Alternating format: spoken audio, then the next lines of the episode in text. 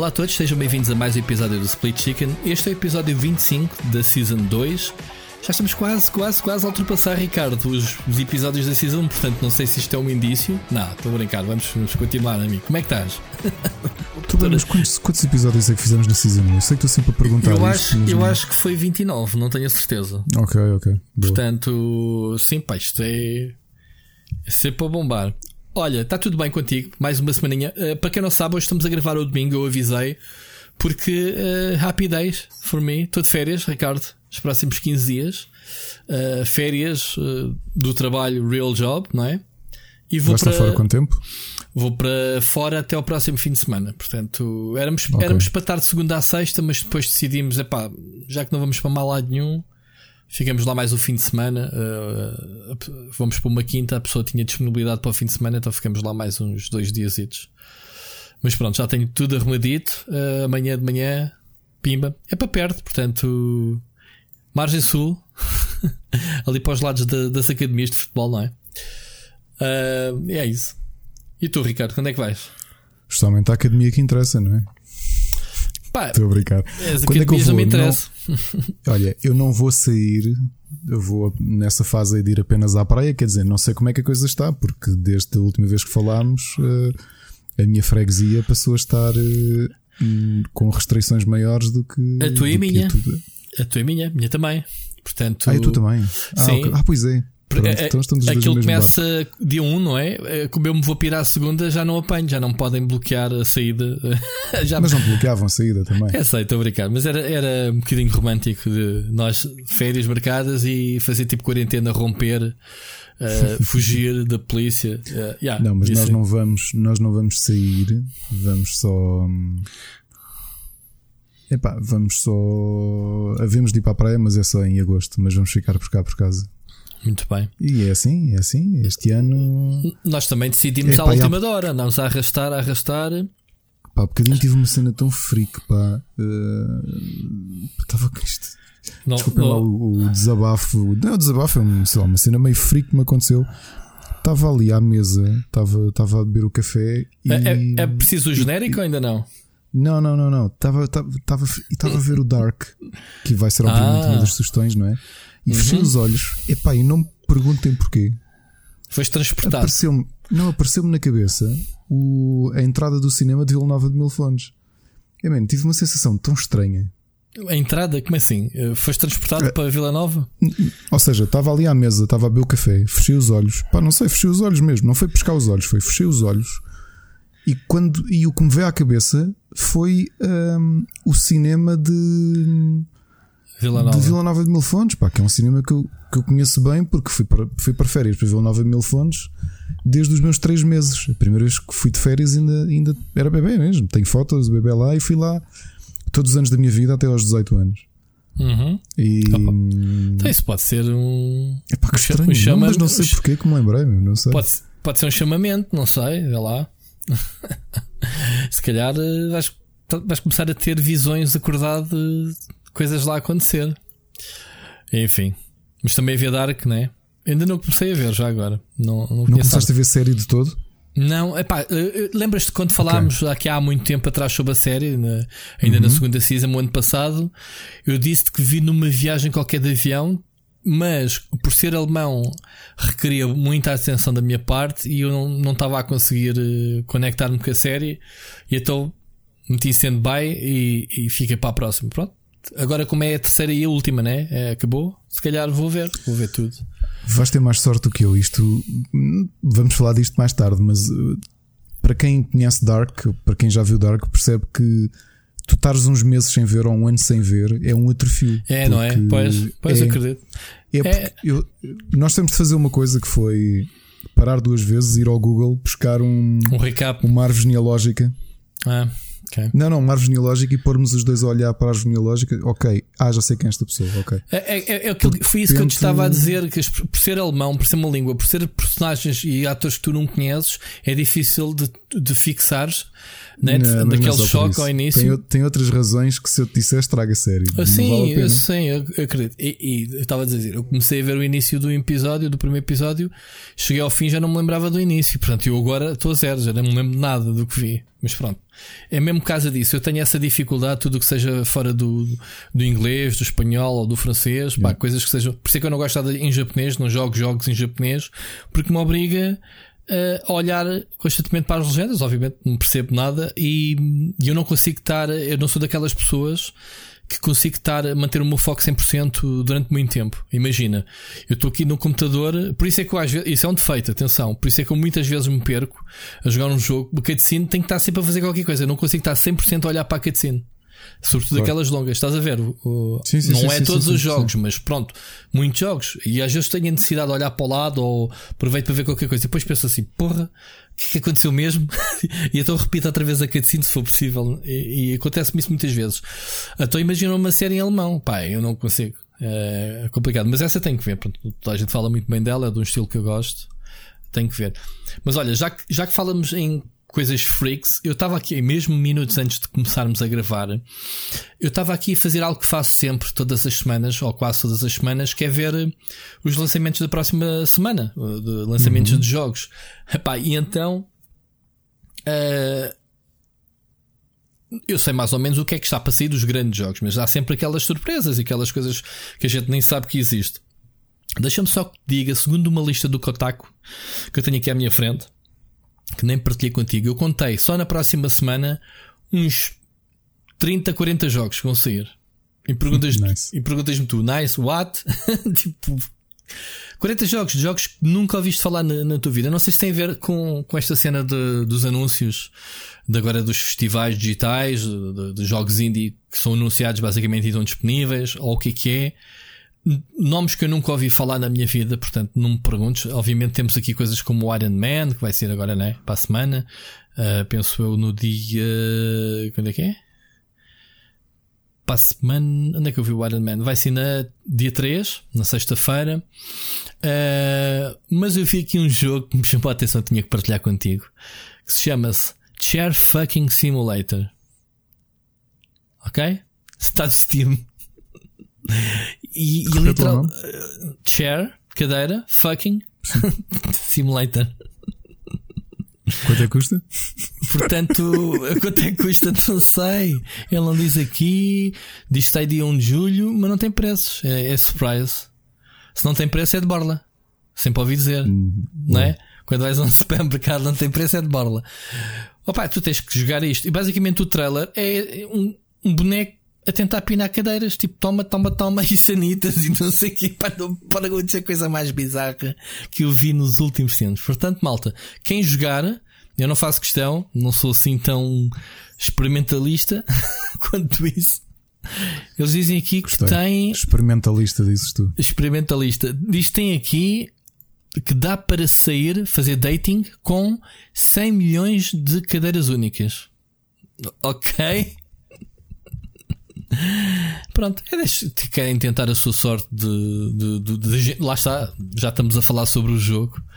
Uh, vamos ver que profundidade aqui isto tem. Mas pronto, tens aqui cadeiras de escritório, daquelas cadeiras que se abrem para, para meteres na cozinha. Ok? Podes dar like e dislike pelas imagens. Pronto, é a única coisa que eu sei do jogo. E o trailer então é hilariante. Podes, podes ir ver. Enfim, coisas, coisas boas. No meio disto, tanta. Ainda dizem que esta indústria está está mal por causa do Covid. Quase 40 jogos para a semana, que diz aqui o segundo o Kotaku. Ok? Um, e mais coisas, Ricardo.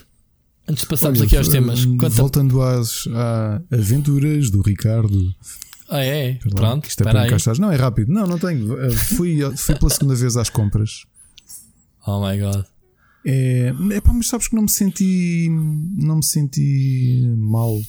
Sabes? Não, não, não não me senti diferente, não me senti nada. Um, Será que estás Agora, curado? Estás curado, Ricardo? Não estou, não, não, estou, não estou porque aproveito até aqui, já estávamos há pouco a falar os dois. Uh, a realidade é que na segunda-feira já estava e, e, e, tive assim alguns dias. Um, aquele. Um, o facto daqui na zona de, de, de, Lisboa e Val do Tejo os números subirem muito e estar um bocado a contrabalançar e a contrariar o, o, o que nós fizemos de bem, na, na, como as coisas correram bem no início, afetaram um bocado e eu fiquei bastante em baixo com. com ou seja, eu, eu comecei a perceber, eu andava-me a sentir mal e depois é que percebi que era uma coisa simples. Que era quando eu vi os números do dia, aquilo contribuía para me sentir ainda pior. Sabes? Deixaste de ver então. Não, continuei a ver todos os dias, mas identifiquei que aquilo me afetava, então tentei controlar que aquilo não me afetasse. Mas depois é que percebi que era isso. Que é. Hum, mas sabes epá, que... Que, que, que, que algumas coisas estão a correr, percebes? E... Sim, mas vamos lá ver. Por um lado, também está-se a fazer mais testes, é normal que se descubra mais casos. Por outro lado, não, mas há é o mais pessoal. Infectados. Há é mesmo o, mais infectados. Sim, mas o, o, pessoal não tem juízo e o pessoal começa a pensar: ah, portámos-nos tão bem, agora bora lá fazer festas. Epá, não tenho pena nenhuma de, desse pessoal que vai para festas e apanha, e se calhar vai apanhar grandes sustos, se não pior. Porque inconcebível eu estar aqui. Pá, isto revolta-me um bocado e revolta-te a ti, provavelmente quem nos ouve na mesma situação. Que é: eu estou literalmente há 4 meses em casa as minhas saídas, estou-te a dizer todo contente, vou de férias, mas foi uma ponderação muito grande e vamos para um sítio muito controlado, ou seja, para uma coisa privada, não há confusões. Não estou sequer, hum, como é que é dizer, hum, não estou com aquele medo como tu estás, tens mais receio, não é? Estou, vou à rua se tiver que ir ao pão, ao lixo, ou fazer, levar o cão várias vezes por dia à rua, não tenho problemas nenhums. Sei o que é que tenho a fazer, sei tenho que lavar as mãos, sei que tenho que fazer aquelas coisas todas de higiene. E até agora, percebes? A minha vida não mudou. Não temos sido quase nada. As nossas saídas, este fim de semana, a única saída que tivemos foi ontem por ir ao veterinário. Como tu sabes, o meu contentado com um problema de, da bexiga e, e fomos fazer um controle ontem. Foi a única saída que tivemos este fim de semana, sábado e domingo. E tem sido assim todos os fins de semana. Pá, o facto de estar em casa a contribuir para que as coisas não. não para evitar contactos. Pá, revolta-me ver que as pessoas eh, juntam-se nos cafés, juntam-se. Pá, uma coisa é tu decidires que vais almoçar fora, como já fizemos uma única vez destes quatro meses, como eu, como eu te contei, eh, na, naquele restaurante aqui à porta de casa. E não fomos mais. Um, Revolta-me ver que o pessoal, eu vou ao pão ou, ou, vou com o cão e vejo que o pessoal está nos cafés cá fora na esplanada a beberem cervejinha e a conversarem sem máscaras um ao lado dos outros como se nada se passasse. Pá, não sei o que é que és que eu te diga sobre isso, mas uh, assim, assim a gente nunca mais uh, consegue controlar isto, né? Pois temos então os casos ridículos, que é o mais sensacionalista, que é estas festas de 100 pessoas, Uh, e mais as, as concentrações de, nas avenidas da liberdade, né? E, e outras coisas que, pá, não sei, não sei o que é que, que, as pessoas pensam. E não sei quando é que vamos sair deste. Provavelmente não, não vamos sair. Eu não preciso sair de casa, sinceramente, para ir trabalhar, mas uh, só quando houver uma vacina, uma coisa mais forte. Portanto, vamos continuar assim com com recuos. O que é que acontece? As pessoas não têm consciência que se voltarmos atrás, se houver, obviamente, estados eh, de alertas, né, de mudança, a economia já está mal, pior vai estar. Depois não vai haver dinheirinho para a cervejinha. Não é, Ricardo? Epá, sim, são daquelas ah, coisas que me fazem. Isso é o que me está a incomodar mais do que pegar é, é a economia. É o pessoal agora não tem juízo, ok. Depois, quando fecharem de vez os cafés, quando, quando não houver, eh, não saímos mais de casa e a economia for por aí abaixo, depois vai ser pior. É, é essa é daquelas, coisas que me faz mesmo muita confusão. Porque todos nós estamos a fazer sacrifícios. Já, já desabafei aqui várias vezes que hum, tenho saudades de algumas coisas, tenho saudades de vocês. Essencialmente tenho saudades de vocês, os meus amigos mais próximos que eu com que eu, que eu, com que eu tentava estar pelo menos uma vez a cada, cada 15 dias, uma vez por mês no máximo, e da minha família, os meus sogros, o meu avô, a minha tia. E são sacrifícios que estamos a fazer para o bem de todos. Pai, faz-me confusão como é que tanta gente acha que isto é tudo igual, meu, que, está que é perfeitamente indiferente. E entristece-me termos feito tão boa figura a malta ter tido tanta responsabilidade a controlar a doença. Não, não, não se passa nada porque agora de repente somos os, os patinhos feios, agora somos os piores. Já ninguém quer abrir fronteiras connosco. Pronto, está aí o resultado. E, e digo-te é mais, é que... espero que não aconteça, mas a continuar assim, estou mesmo a ver a UEFA ou a FIFA, é a UEFA, né? A UEFA a, é UEFA. a, a sacar fora o, o, o, as finais dos campeonatos que iam acontecer em Lisboa. Que era o que eu faria no, no estado normal. Então escolhemos Portugal porque era o país mais atinadinho, afinal não é bem assim. Depois estou mesmo a ver as Espanhas e companhias a dizer: Oh, olha ali, então, vão, de certeza que vão lá meter a final ali. Olha, olha. Mas, ali. mas a realidade, isso é o que tu tens feito. A malta tem estado toda aqui a falar de, dos países, dizer: Ah, não vamos abrir com Portugal. Não, era aquilo que tu dizias no outro dia e que não é só a Grécia. Há muito país que está a fazer isso que é para tentar sujar também a imagem de Portugal, não é? Porque são concorrência, até a nível de férias, não é? O de turismo, é, é, é, Portugal estava muito bem localizado. Podíamos agora, se as coisas estivessem eh, normalmente, como tudo indicava acontecer, sermos o país que íamos desconfinar naturalmente e as coisas iam, iam, iam ficar tudo bem, como a gente esperava. Éramos os primeiros a abrir provavelmente os países uh, e, e éramos o país considerado seguro para as pessoas virem. Uhum. Agora, agora não, é aquilo que eu te disse. O turismo, que é a nossa força, um, a acontecer isto, e se os países não abrirem as fronteiras connosco, vamos. Uh, olha, vamos ter que defender de nós no nosso turismo interno, que é o que está a acontecer também. Também não podemos, não vêm para cá pessoas, também não podemos ir para fora, portanto, vai dar um bocadinho ao mesmo. Pá, não sei. Não sei o que é que eu tenho. Mas, mas... É, é, estranho como se nós se, nós, se alguém decidir ouvir o, o Split Chicken em, de seguida, não é? Noutra fase, do, sabe, daqui a um ano alguém decide ouvir a segunda temporada toda. E quando apanhar estes 12 ou 14 ou 15 episódios que nós gravamos desde que, desde que a pandemia começou, sente esta ironia, não é? Que é nós no início aquele susto, depois começarmos aqui a falar no podcast que Portugal está a fazer, pá, que estava, estávamos contentes, como, como toda a gente tinha conseguido. Yeah. Um, que se tinham unido para tentar resolver a coisa e de repente agora vês o, o, exatamente o inverso, que é estarmos a ter tantos números, tanto. Epá, Pá, é, a partir do é, momento é, a partir do momento em que tens a escola da minha filha nos noticiários durante toda a última semana ainda hoje acho que apareceu então, a escola, a escola de Massamá com os casos, teve aqui reportagens à porta e tudo. Mas casos Nossa. porquê? Então, os casos dos alunos que, que, fizeram testes positivos, tu não ouviste isso, da Stuart de Carvalhais? Não, não, não, não ouvi, não ouvi. A Stuart de Carvalhais é a escola aqui à minha porta de casa, a porta okay. de casa. Aqui no bairro, onde a minha filha anda. Percebes? Que não vai para lá, obviamente, ela está no nono ano, não, não, não foi para lá, mas os putos, quando re, re, revoltaram à escola, uh, houve casos. Não, não, não, não, não, não viste no telejornal escolas no, na, na linha de Sintra que, que tiveram casos de, de, infectados, obviamente, que depois a turma toda foi submetida a teste e não sei o quê. Foi aqui. Vocês são linha de Sintra, é? A linha de Sintra, não é? Então, isto é Sintra, sim. Pois, eu pensava que era a linha da Amadora. Amadora, esquece, esquece. Não, isto é Sintra. Eu pertenço a Belas, mas é a Massamá, vá. Massamá Norte. A sorte é. Foi a escola onde eu andei, a escola onde anda a minha filha. Apareceu na televisão. Portanto, como podes ver, tenho as cenas aqui à porta. Uh, estamos na boca do mundo, digamos assim. Uh, porquê? Porque os jovens vão para festas, vão para aqui, vão para ali e não têm cuidado, pá.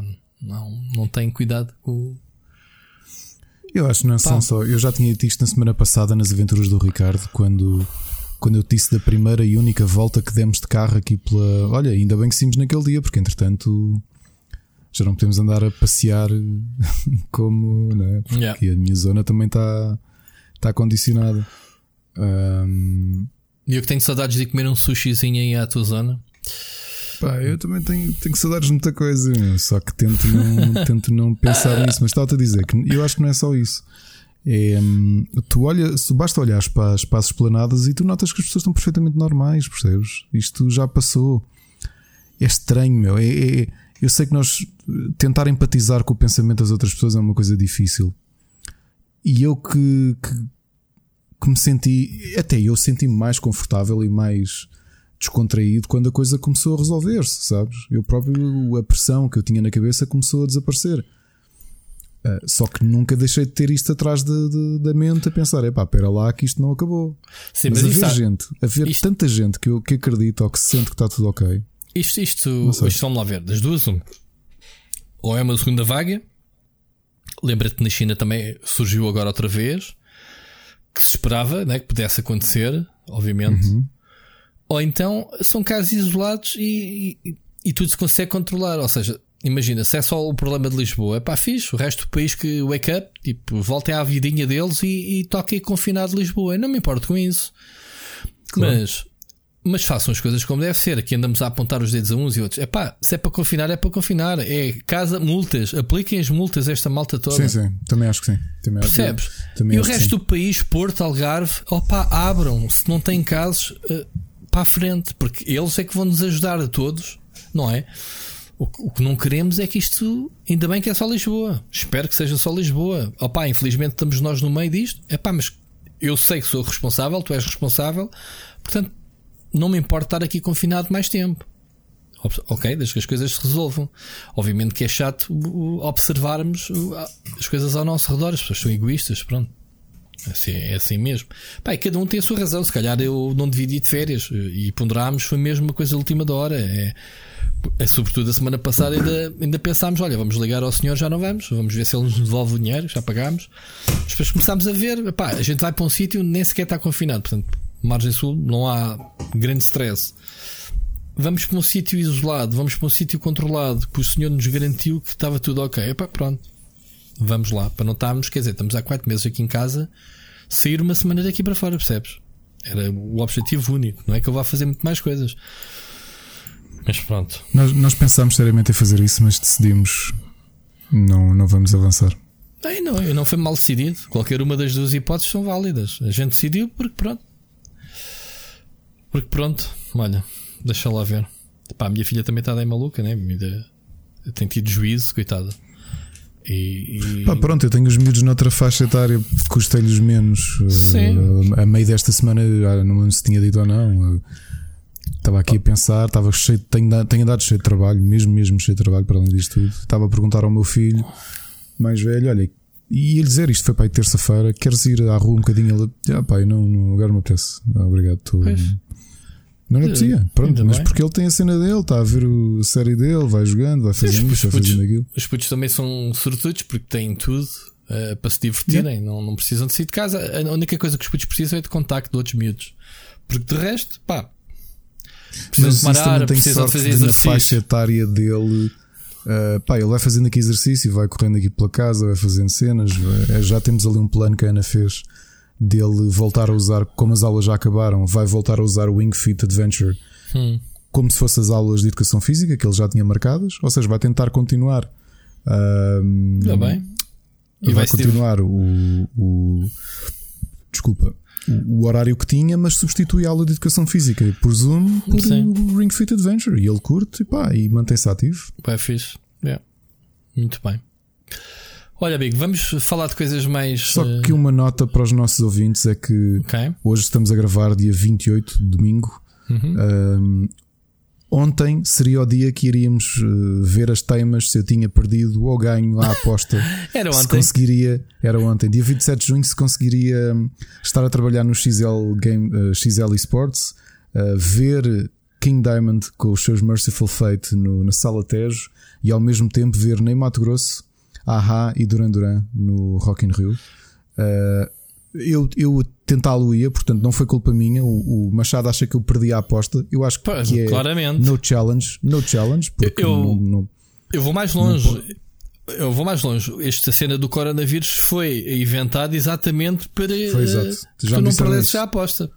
Já me disseram isso por acaso. Portanto, por acaso, não sei se não tens envolvimento com os chineses, mas eu acho que sim. Mas só para vos dizer que eu acho que não perdi, nem o Rui perdeu. A realidade é que eu não consigo provar que conseguiria fazê-lo. Não tinha hipóteses para o fazer, portanto lamento. Mas consegue-se provar, consegue-se. Consegue-se provar com matemática. Era impossível. Tu, tu, não era nada impossível. Pronto. Bem, e só, e só tem duas coisas boas no meio disto tudo: é que para o ano posso fazer isto tudo sem precisar de fazer corridas, porque não vai calhar nas mesmas ah, Mas era bem feito a calhar, se que é para a gente rir um bocadito, mas pronto. Era, já... mas quer dizer, o King Diamond ainda não tem dia, o Rock in Rio já tem, mas. O Rock in Rio já tem. Já, já. Já tem, já tem publicidade para ir até dizer chega, portanto os homens não param. Mas pronto. Eles para o ano têm uma comitiva, têm um desafio muito grande. Atenção, até para o Rock in Rio, que é uma máquina do caraças. Eles para o ano, por terem adiado este ano, para o ano, numa situação normal, é o ano do Brasil. Portanto, vamos considerar que para o ano está tudo bem. Um, e eles vão fazer ao mesmo tempo no Brasil e em Portugal. Portanto, então, mas como é que é? Eh, qual dos países é que fica? Vão dividir a Ivete Sangalo a meio ou qualquer coisa do género? Pá, desde que não seja no mesmo dia um jato e ela está nos dois lados. E, e para o ano as projeções holográficas resolvem isso. Está num lado, mas está no outro também. Como, como é que ninguém pensou nisso? Então não é. Isso já foi feito cá em Portugal, uma, uma amostra já, com 5G como Ivete Sangal já tocou nos outros anos todos, quando for a slot down, dizem: Vá pessoal, vocês já viram isto nos não é últimos é 30 coisa. edições? Não, a Ivete tem que... Lembrem-se, lembrem-se como é que foi. Bah, Ivete Sangal e chutes tem que estar sempre, senão esquece, não, não dá hipótese. Chutes e pontapés também vão. Ah, então, mas este ano também iam. Eles são sempre, claro. Então, chutes é chutes, meu. Okay. É, é, é, é Ivete Sangal e chutes no, no Rock in Rio é tão certinho como sozinho em casa de Natal. Portanto, se houver um ano em que não dê, a gente é, passa-se aqui qualquer coisa. Mas pronto. Exato. Mas pronto. Então siga lá o nosso programa. Pronto, Vamos? é só para avisar que eu não perdi a aposta. Isto, o mundo é que conspirou contra mim. Verdade, okay? verdade, verdade. Mas perdias, Ricardo. Pronto. Nunca vamos saber, ao fim e ao cabo, daqueles mistérios que vai, vai ficar no mito. Mas pronto, olha, o nosso, eu quero já começar aqui a, a, a pé juntos uh, com uma notícia. Epá, isto, isto temos andado a falar muito de Last of Us 2 e ainda não é desta que vamos guardando na prateleira. Eu já estou um bocado cansado de ver streamers a fazer eh, jogo, já estou farto toda a gente jogar, as redes sociais continuarem a alimentar-se do Last of Us, mas eu não resisto em trazer para aqui este tema que eu acho. Qual é que é o adjetivo para isto? Uh, horroroso? Uh, é, uma, é coisa que, que, não lembra a ninguém, que é um modelo que faz de Abby, que é uma das personagens do jogo, eu não agora vou dizer quem é, só para te chatear, tem sido agredida na internet. Pronto, Abby é supostamente a vilã. Supostamente, né? com todas as aspas possíveis, não querendo dar spoiler a quem ainda não jogou o jogo. Ela nem sequer é atriz. Ok? Ela era uma funcionária da Naughty Dog um, que estava ligada um, à área de efeitos especiais, penso eu. Só que pronto, deve ter havido um casting interno, então ela foi selecionada para ser a, a personagem. Uh, Diga-se passagem, fez um trabalho belíssimo. E, e ela tem sido, sabes, um, ehm, acontece muito com certas séries, mas sobretudo telenovelas, que é o vilão é agredido na rua Tipo, sim, as sim, pessoas sim, não conseguem distinguir um, o que é que é um trabalho. Não acontece tanto, mas acontecia muito no, no, com as novelas brasileiras. É? Acontecia, não, não era? Pronto. E aconteceu um, com, olha, com um ator que sofreu muito um, foi o, o, ator que faz de Joffrey, fazia de Joffrey Baratheon. Do Game of Thrones. Hum. Uhum. Como é que as pessoas não conseguem. Agora, ah, isto Hollywood também conseguiu dar a volta um bocadinho em, em transformar os vilões em em gajos cools, está na moda gostarmos de vilões, não é? Dou-te o exemplo do, do Walking Dead. Quem é que não gosta do Negan? Que é um gajo que simplesmente matou meio elenco. Sim, Olha, mas o, o, no, o, caso do, no caso do Joffrey, ele foi o próprio George R. R. Martin dizia que, pá, que tinha, tem sucesso, ou seja, uh, a escolha foi excelente porque toda a gente o odiava. Quer dizer que o ator estava a cumprir na perfeição o seu. O, o ator o fez, papel. foi bem escolhido, sim. O ator foi o puto papel Mas do ele. Ele, ele diz que se sentiu muito mal a posteriori sentia-se mal durante as, uh, o programa, porque havia pessoas que cruzavam com ele e tratavam no mal. O que é uma estupidez. É uma, estu é, tu... é uma estupidez, é, é horrível é, as pessoas não conseguirem distinguir e como se o ator tivesse culpa do, do, do papel que lhe deram, não é? do, do, do rumo da sua história, uh, do que é que fosse. Uh, e é isto que não se compreende quando tu tens agora as redes sociais que amplificam isso Ainda aqui há pouco tempo falámos no caso de um suicídio de uma jovem wrestler que uhum. uh, se suicidou porque recebeu hate, não é? Esta jovem nem sequer é atriz, não tem psicologicamente, não está preparada para lidar com uma cena destas. Ela própria disse ao início que começaram a acusar: Ah, não sei o que, agora fechaste a tua rede social. Ela disse: Pai, não fechei a minha rede social, eu alterei aqui algumas coisas, mas ela diz que não se consegue uh, lidar com isto. Ok? Não sei como lidar com este tipo de atenção. Eu não tenho estado bem atualmente. Eu sou uma pessoa normal. E é, ela nem é atriz. Ok? Uh, ela trabalha na. Ou, acho que já nem trabalha na Naughty Dog. Ao, ao, que parece, ela saiu depois. Foi, foi promovida para atriz de suporte. Pronto, eu não percebi bem se ela está, não está, se fez o trabalho. Pronto, ou voltou lá para o canto dela. que ela não tem nada a ver. Ela, ela, ela começou a trabalhar na Naughty Dog em 2015 uh, eh, como, vê lá tu, analista de controle de qualidade de, de Uncharted 4. Pai, beta tester, uma coisa qualquer assim. Depois foi para os efeitos visuais e agora, pronto. Uh, acontece. Há pessoal que de repente tem perfil. Olha, o personagem que a gente está a fazer, tu mais ou menos tens. Faz aqui um casting, tem jeito para isto, não sei o quê. Agora, na vida real, a rapariga ser um, agredida nas redes sociais, isto é, é repugnante. É, é, é, algo que não se consegue perceber. Já para não dizer que o, o próprio Druckmann, cada post que faz, leva. Não sei. Ainda estou para investigar melhor como é, como é que eles estão a lidar. A Naughty Dog está a lidar com este hate, que é uma coisa de proporções que eu não me lembro de ver num jogo nos últimos tempos, Ricardo. Ok? Não sei se. Com... Pois, é, tu, nós já tínhamos falado aqui que o mundo está todo extremado. Aliás, lembremos que o mundo está extremado e está estranho. Uh, há pouco mais de 24 horas, uh, se calhar há 30 horas, em Lisboa houve uma manifestação para mostrar que Portugal não é racista, organizada por, por uh, pessoa, algumas, algumas pessoas que estiveram presas por crimes raciais.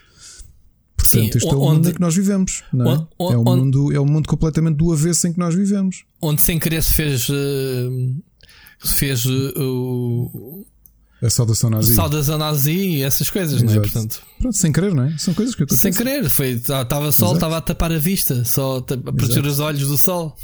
E isto é um mundo estranho em que vivemos. Obviamente que, que sempre houve hate com questões relacionadas com LGBT, que uh, só que perder tempo. É, eu já tinha Isto falado nem tem, aqui... nem tem nada a ver com isso, atenção, sequer.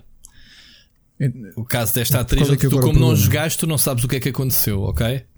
Um, percebes? Não, ah, não, este... mas não estou a falar dele, estou a falar do Neil, do Neil Druckmann. Suponho que deve ter recebido muito backlash. Não foi por causa uh... disso, foi mesmo por causa da história em si. Também por ah, causa okay, disso, pronto. mas isso foi outra coisa. Não, mas não teve nada a ver com isso. Não teve nada a ver com isso. Foi decisões de história, rumos, eh, destinos das personagens.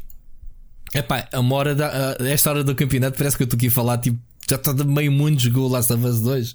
Tu não, é estranho, mas também não, não, quero respeitar, obviamente, a ti e a quem não, que não jogou.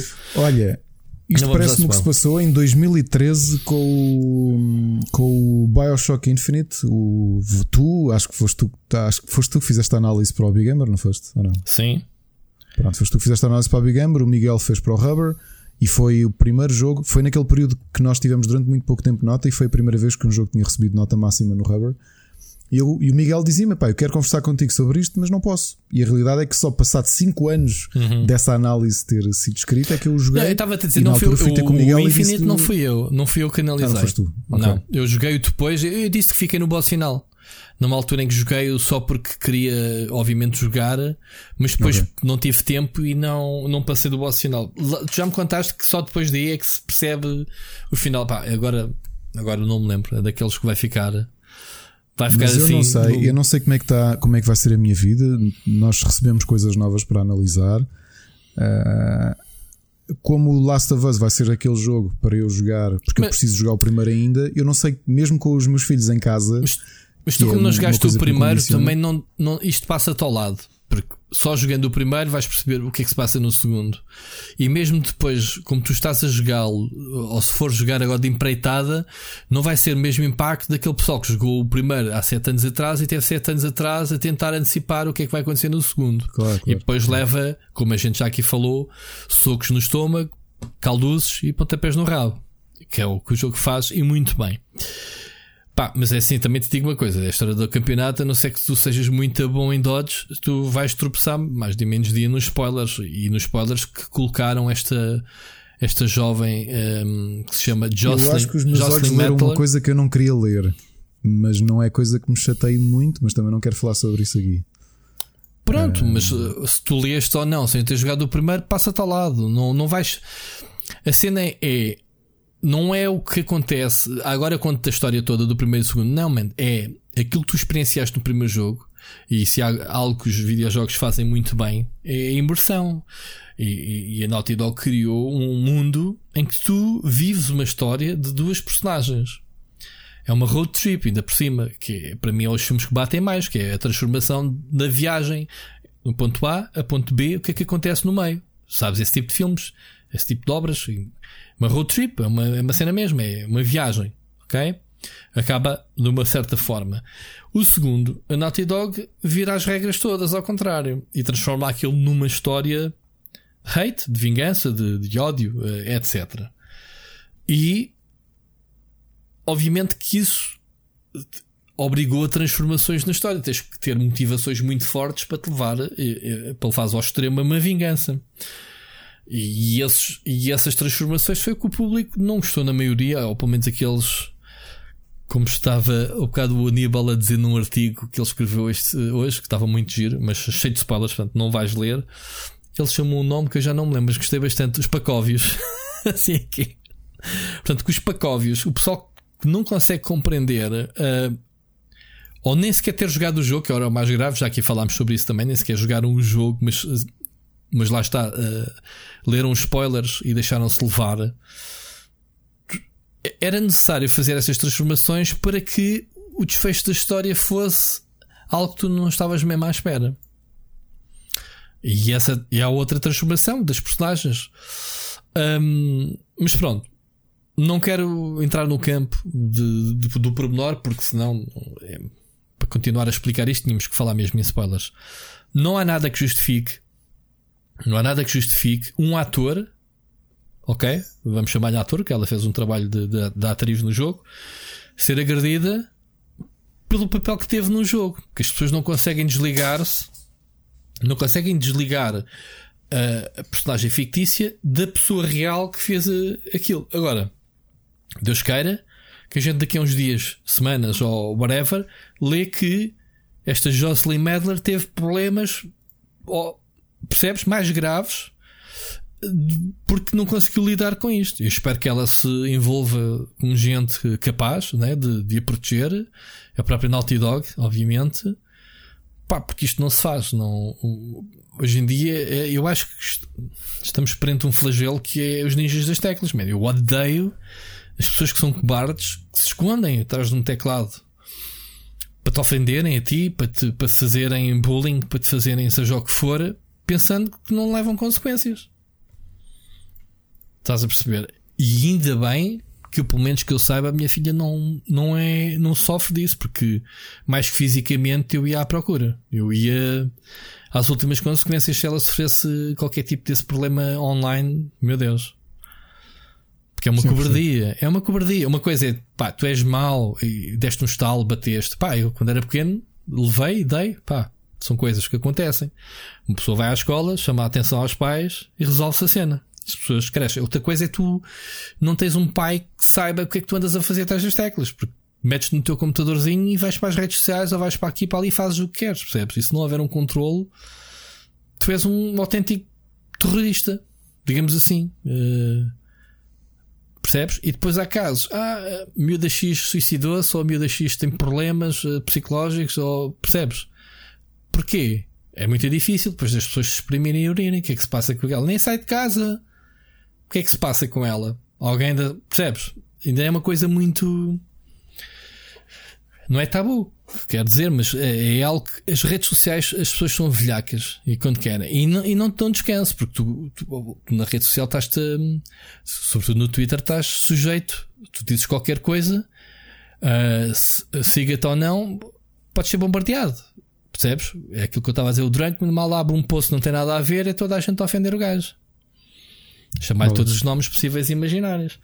Obviamente que o Druckmann tem estofo e, e sabe o que fez e, e, mais que preparado estava ele, não é? Ele, ele antes de vender um, isto para fora teve que vender para dentro. Portanto, obviamente que ele sabe, o estúdio sabe onde é que se meteu. Não, é? não podemos ser também inocentes. Uh, dizer, ah, ele abriu uma caixa de Pandora e agora, percebes? Sabem perfeitamente, eles precisavam dar esta pedrada no charco para se distinguirem de qualquer outro estúdio coragem deles está-lhes a, tá a, a, ser. Aliás, é o outro tema que eu tinha aqui anotado. Aproveitando, vemos aqui dois ou três temas relacionados com Last of Us. O jogo vendeu 4 milhões de cópias, ok? Notícias desta semana: 4 milhões de cópias e é o jogo que mais vendeu da PlayStation 4 no lançamento.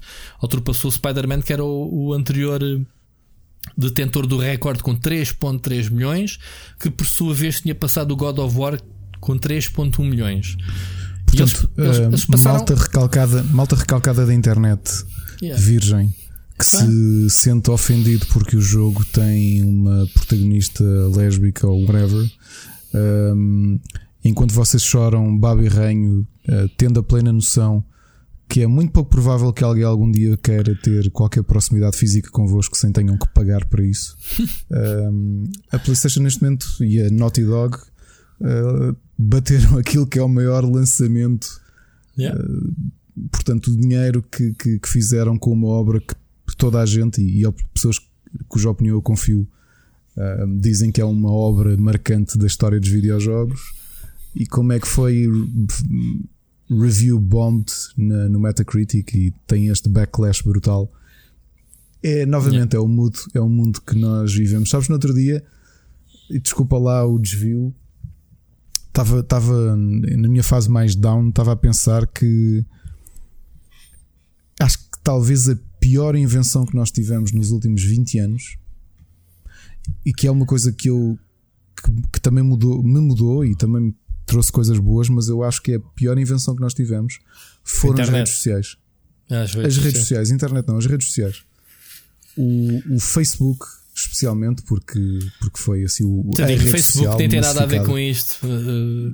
Mas estou a levar isto mais longe. O, o, tudo aquilo de, de, que nós conseguimos fazer de mal, ou tudo aquilo que se conseguiu de mal com o Facebook, nomeadamente as fake news. Olha, vê o Cambridge, Cambridge Analytica Sim. a fazer profiling das pessoas para eleger o Trump, uh, o WhatsApp a eleger o Bolsonaro, os 20 e tal a 30 mil perfis falsos pagos pelo, por pessoas atrás do André Ventura que fazem share de artigos uh, todos os dias e opiniões e coisas do género.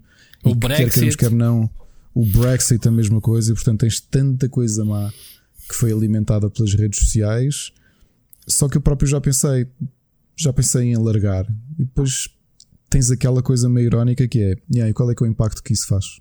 Não é nenhum. Não tem impacto, e, e, e, é onde estão as pessoas que tu lidas, e é uma Exato. ferramenta de comunicação. Eu, eu, por acaso, o Facebook é mesmo isso, é o meu diretório de contactos, pessoas que eu preciso falar com rápido, é. olha, tal. Uh, Repara a pandemia, cada vez agora, menos. O que é que se eu não tivesse o Facebook? O Facebook pôs-me a contactar com pessoas claro, Exatamente. que eu não Exato. posso contactar. É, mas isto é como qualquer invenção, Ricardo. Tens o bom e o mau das coisas, ok? Um... Só que eu pesando os dois, eu não sei se no caso das redes sociais, nós um dia não vamos olhar para trás e sentir que o, o mau, porque primeiro é que deste demasiada voz a idiotas, sabes?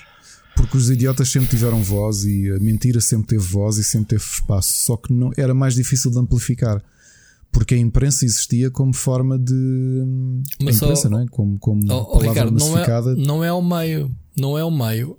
O idiota vende. Claro que o idiota vende. O pior é que o, o idiota por vender fez toda a gente baixar o seu próprio a sua mas é carveira. Que, mas é isso que é que vês a imprensa, quando tu pensas em imprensa e dizes ah, é a imprensa de confiança, só que vês a imprensa de confiança também a ter que baixar o nível para conseguir equiparar-se ao correio da manhã. Não Era é? isso que eu estava a dizer. Tens de um lado o Correio da Manhã a meter os idiotas a dar tempo de antena e depois tens o, à segunda-feira o, o fact-checking do, do, do polígrafo a limpar, a chamar idiotas, percebes? A meter os pontos nos is. E é isto. É, é, é uma balança né? que, temos, que temos que ver. Um, epá, os idiotas vendem, como costuma dizer, as fake news vendem, dá cliques, o clickbait. Portanto, Infelizmente, obviamente que eu não partilho essa opinião, mas infelizmente é o mundo que temos. Agora, eu tenho acompanhado a evolução disto. E as redes sociais estão-se a transformar. Não é por causa de menos que o Trump assinou, foi altamente censurado pelo Twitter, que, que cortou o pio, não é? Uh, tagou como, como, como, fake news um post dele. Ele ficou tal ofendido de tal maneira, lá está a idiota que é, logo a seguir, no dia seguinte, assina uma, uma, uma lei que tira esta que tira um bocado a liberdade às redes sociais de fazerem isto, não é? De, de censurar, digamos assim, uh, o que se diz. É, é, é, sempre a balança dos dois lados. Portanto, eles andam a fazer ferramentas para haver pessoal a não abusar do sistema para, por causa das eleições, que vai haver em novembro, e temos o idiota do outro lado a dizer não, estejam lá quietos porque a mim ninguém me corda, a mim ninguém me manda calar. Estás a ver? E uh, as redes sociais têm evoluído bastante, Ricardo, desde este caso do Cambridge Analytica, porque uh, o Facebook levou um estaladão e continua, ainda não acabou, eles ainda continuam a ser processados aqui e ali e, e, epá, e, e eles pagam multas na ordem dos mil milhões, portanto não é coisa pouca. E eles não têm interesse nenhum em, em continuar a levar, né? Portanto, eles têm mudado muitas políticas, tanto que, e mesmo nós na Europa, por acaso temos muita sorte de termos pessoas à frente da Comissão Europeia que estão para nos proteger, e esta sendo do, das regras gerais de proteção de dados, o RGPD, eh, fez com que eu deixasse de receber todos os anos eh, telefonemas de cartões de crédito, nunca percebi como é que tinha o meu número de telefone, porque simplesmente tu eras assinante de uma marca e havia partilhas, vendas uhum. dos, dos teus dados, fazia parte do negócio, e isso acabou. Precisam de telefonar a pedir autorização ou whatever. Um, as coisas estão diferentes, ok? Não quer dizer que sejam perfeitas, mas estão melhores, pelo menos. E as redes sociais, para sobreviverem, têm exatamente de ter essa transformação uh, não, são, não, são, não sendo inocentes, porque pá, não são. Uh, partilha de dados é um negócio muito grande. Uh, apenas tens que ser informado que estão. Aceitas ou não? que mexam nos teus dados. Estás a ver? Como esta cena de. A ver com o Covid destas apps que estão a ser lançadas, uma por cada país de, de controle de proximidade. Estás a par disso? Nós temos uma. Sim, sim. A nossa nunca mais. É sempre a mesma treta. Nunca mais está pronta, que é o Stay Away Covid é, utiliza Bluetooth, portanto, utiliza uh, APIs da Google e da, da Apple que, uh, que têm um equilíbrio entre a tua, uh, a tua identidade ser sempre salvaguardada, a tua localização nunca é partilhada, é mesmo algo que comunica apenas com a Direção-Geral de Saúde e percebes? isso, tem, isso está tudo trabalhado. Ou seja, e, ah, e outra coisa muito importante: uh, as apps são instaladas voluntariamente pelas pessoas, não é uma imposição dos governos. Portanto, há novos pensamentos. Não, não podemos também estar a marginalizar tudo, percebes? As coisas têm evoluído. Uh, a Cambridge Analytica vai abrir os olhos a muita gente, como é óbvio. Pronto. Uh, o, o que se passa aqui é outra coisa: que as pessoas ainda pensarem que atrás de um teclado ninguém lhes bate à porta. Ninguém, ninguém lhes vai buscar a casa, percebes? Isso é o que se passa e, e por isso tornas-te uma pessoa má por causa disso. Quando um dia disserem, olha, uh, vemos buscar o seu filho para prestar declarações, então, mas o que é que o meu filho fez? Ele nem saiu de casa, exato. Uh, talvez por não ter saído do quarto. Está aqui uh, as provas, o que é que ele anda a fazer na net, o que é que ele anda a dizer, o bullying que anda a fazer estas pessoas.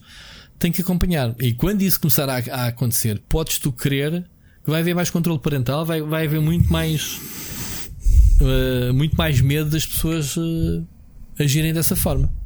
Sim, porque isto indo um bocadinho mais longe, indo aqui para, para a paternidade, já que somos os dois pais com, com filhos em idades diferentes, mas, mas, pronto, mas há coisas acho que são comuns. Quer queremos, quer não, e acho que já falámos aqui nisto quando falámos dos casos de assassinatos e coisas do género, não é? que depois culpabilizavam os videojogos e as redes. Isso é old news. Continua a não ser, continua a não ser aquilo. Mesmo o comportamento que tu tens nas redes depende muito da educação. Muito não, acho que depende quase exclusivamente da educação que tu tens em casa. Se tu, se tu educas uma pessoa, como o meu avô me educou, de epá, não, não admitiria, o meu avô não admitiria que eu que eu, que eu começasse confusão com alguém ou que gozasse com oh, alguém ou com. Estás a perceber? Oh, oh, não admitiria. Era uma Ricardo, cena que para ele era perfeitamente. Ricardo, eu vou-te contar uma história que nunca contei a ninguém. E, e, e tem a ver com isto mesmo. O meu primeiro contacto com a internet sempre, sabes como é que foi? Não. Primeira vez que eu dei, existe uma cena chamada internet. Existe internet muito rústica. Uh, havia as, as salas de IRC, o MIRC. Uhum, Lembras disso? Exato. Sim, sim, sim, sim. Esse foi o meu primeiro contacto com a internet na casa de um primo da minha mulher, em que ele ia para as salas de chat e divertia-se para caraças ir ter com o pessoal a dizer assim: Olha, tu aqui a comer a tua mãe.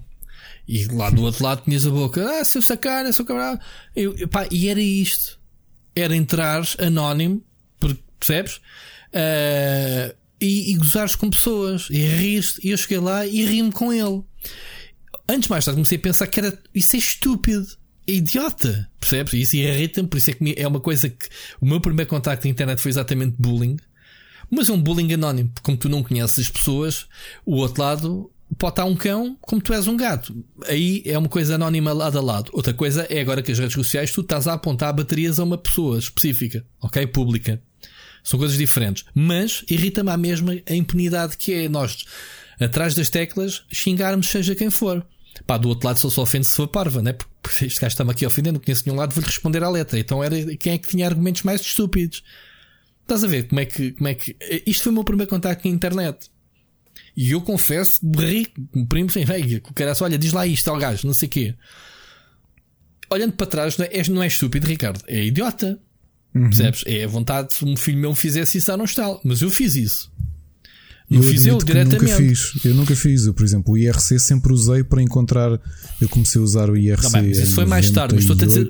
Pronto, mas isto foi o meu primeiro contacto com a internet. E, internet é isto. E, é... e, era, e era miúdo, era, era adolescente, era mais novo do que tu, obviamente. E, só que foi para encontrar pessoas com gostos comuns comigo. Olha, foi, foi para encontrar o canal da Nintendo, onde conheci imensa gente que, olha, alguns que acabei por conhecer eh, pessoalmente. Mas, ó, Ricardo, isso é tudo legítimo. Por isso é que é feito para o bem e para o mal. Posso dar o exemplo? Exato, o que eu estou a dizer é que nunca usei para o. Oh, pronto, não estou um aqui a dizer, não estou, não estou aqui a armar-me em. Sim, em sim. Santo, não, eu vou dizer que tenho um colega meu. Nunca me passou pela cabeça. Bom, tenho um colega meu que eu não vou identificar, obviamente não tenho esse direito, mas que tu conheces, uh, que trabalhou comigo. Uh, trabalhou, não, não trabalha, trabalhou comigo, conheceu a mulher no IRC. Sim, mas isso é cada tipo, vez mais do, do, tempo, não, mas naquela altura é o Don Teclas, nananã, para combinar sim, sim. café, do virtual passou para o, para o... Eu conheço outras pessoas assim. Pronto, agora, agora é banal, não é? Nem, to, nem todas correram bem, mas conheço algumas que começaram precisamente assim. Pronto, agora aqui estamos a falar de uh, quando é usado para o mal, e quando é usado extremo, que é o que, que aconteceu com esta, com esta rapariga. Portanto, todas as ferramentas que te põem à tua disposição têm sempre função boa, como pode ser mal usado. Isto, isto é válido para tudo, Ricardo. É, é, válido, sei lá, para a indústria, para, para qualquer coisa, sabes? Uma, uma, droga pode curar como pode matar, certo? Claro. Depende do uso. Pronto. Enfim, olha, por fim, não sei se queres acrescentar mais alguma coisa sobre isto. Não, não, não. não, não. Por fim, arrancamos já para, um, para um terceiro tema relacionado com o Last of Us, mas vamos ouvir o Seixas que nos mandou uma mensagem, está bem? Olá, Rui, olá, Ricardo. Hoje então. só queria falar sobre um assunto que ainda há pouco tempo eu discuti no Discord do Split, mas que queria ouvir a vossa opinião. Agora, no meu tempo livre, gosto de ver reviews de jogos, mesmo que não os vá comprar, e sejam eles em dia o AAA. E inevitavelmente vejo algumas reviews dos sites mais famosos, como a IGN ou GameSpot e há um tempo para cá que tenho deparado com uma reviewer, uma jornalista, entre aspas, do GameSpot chamada Kaylee Play, não sei se conhecem, e que geralmente dá notas bem abaixo do resto dos grandes sites de, que fazem reviews. Ora, até aqui tudo bem, porque toda a gente tem direito a essa opinião, não é? Não fossem os pontos negativos apontados puramente descontextualizados.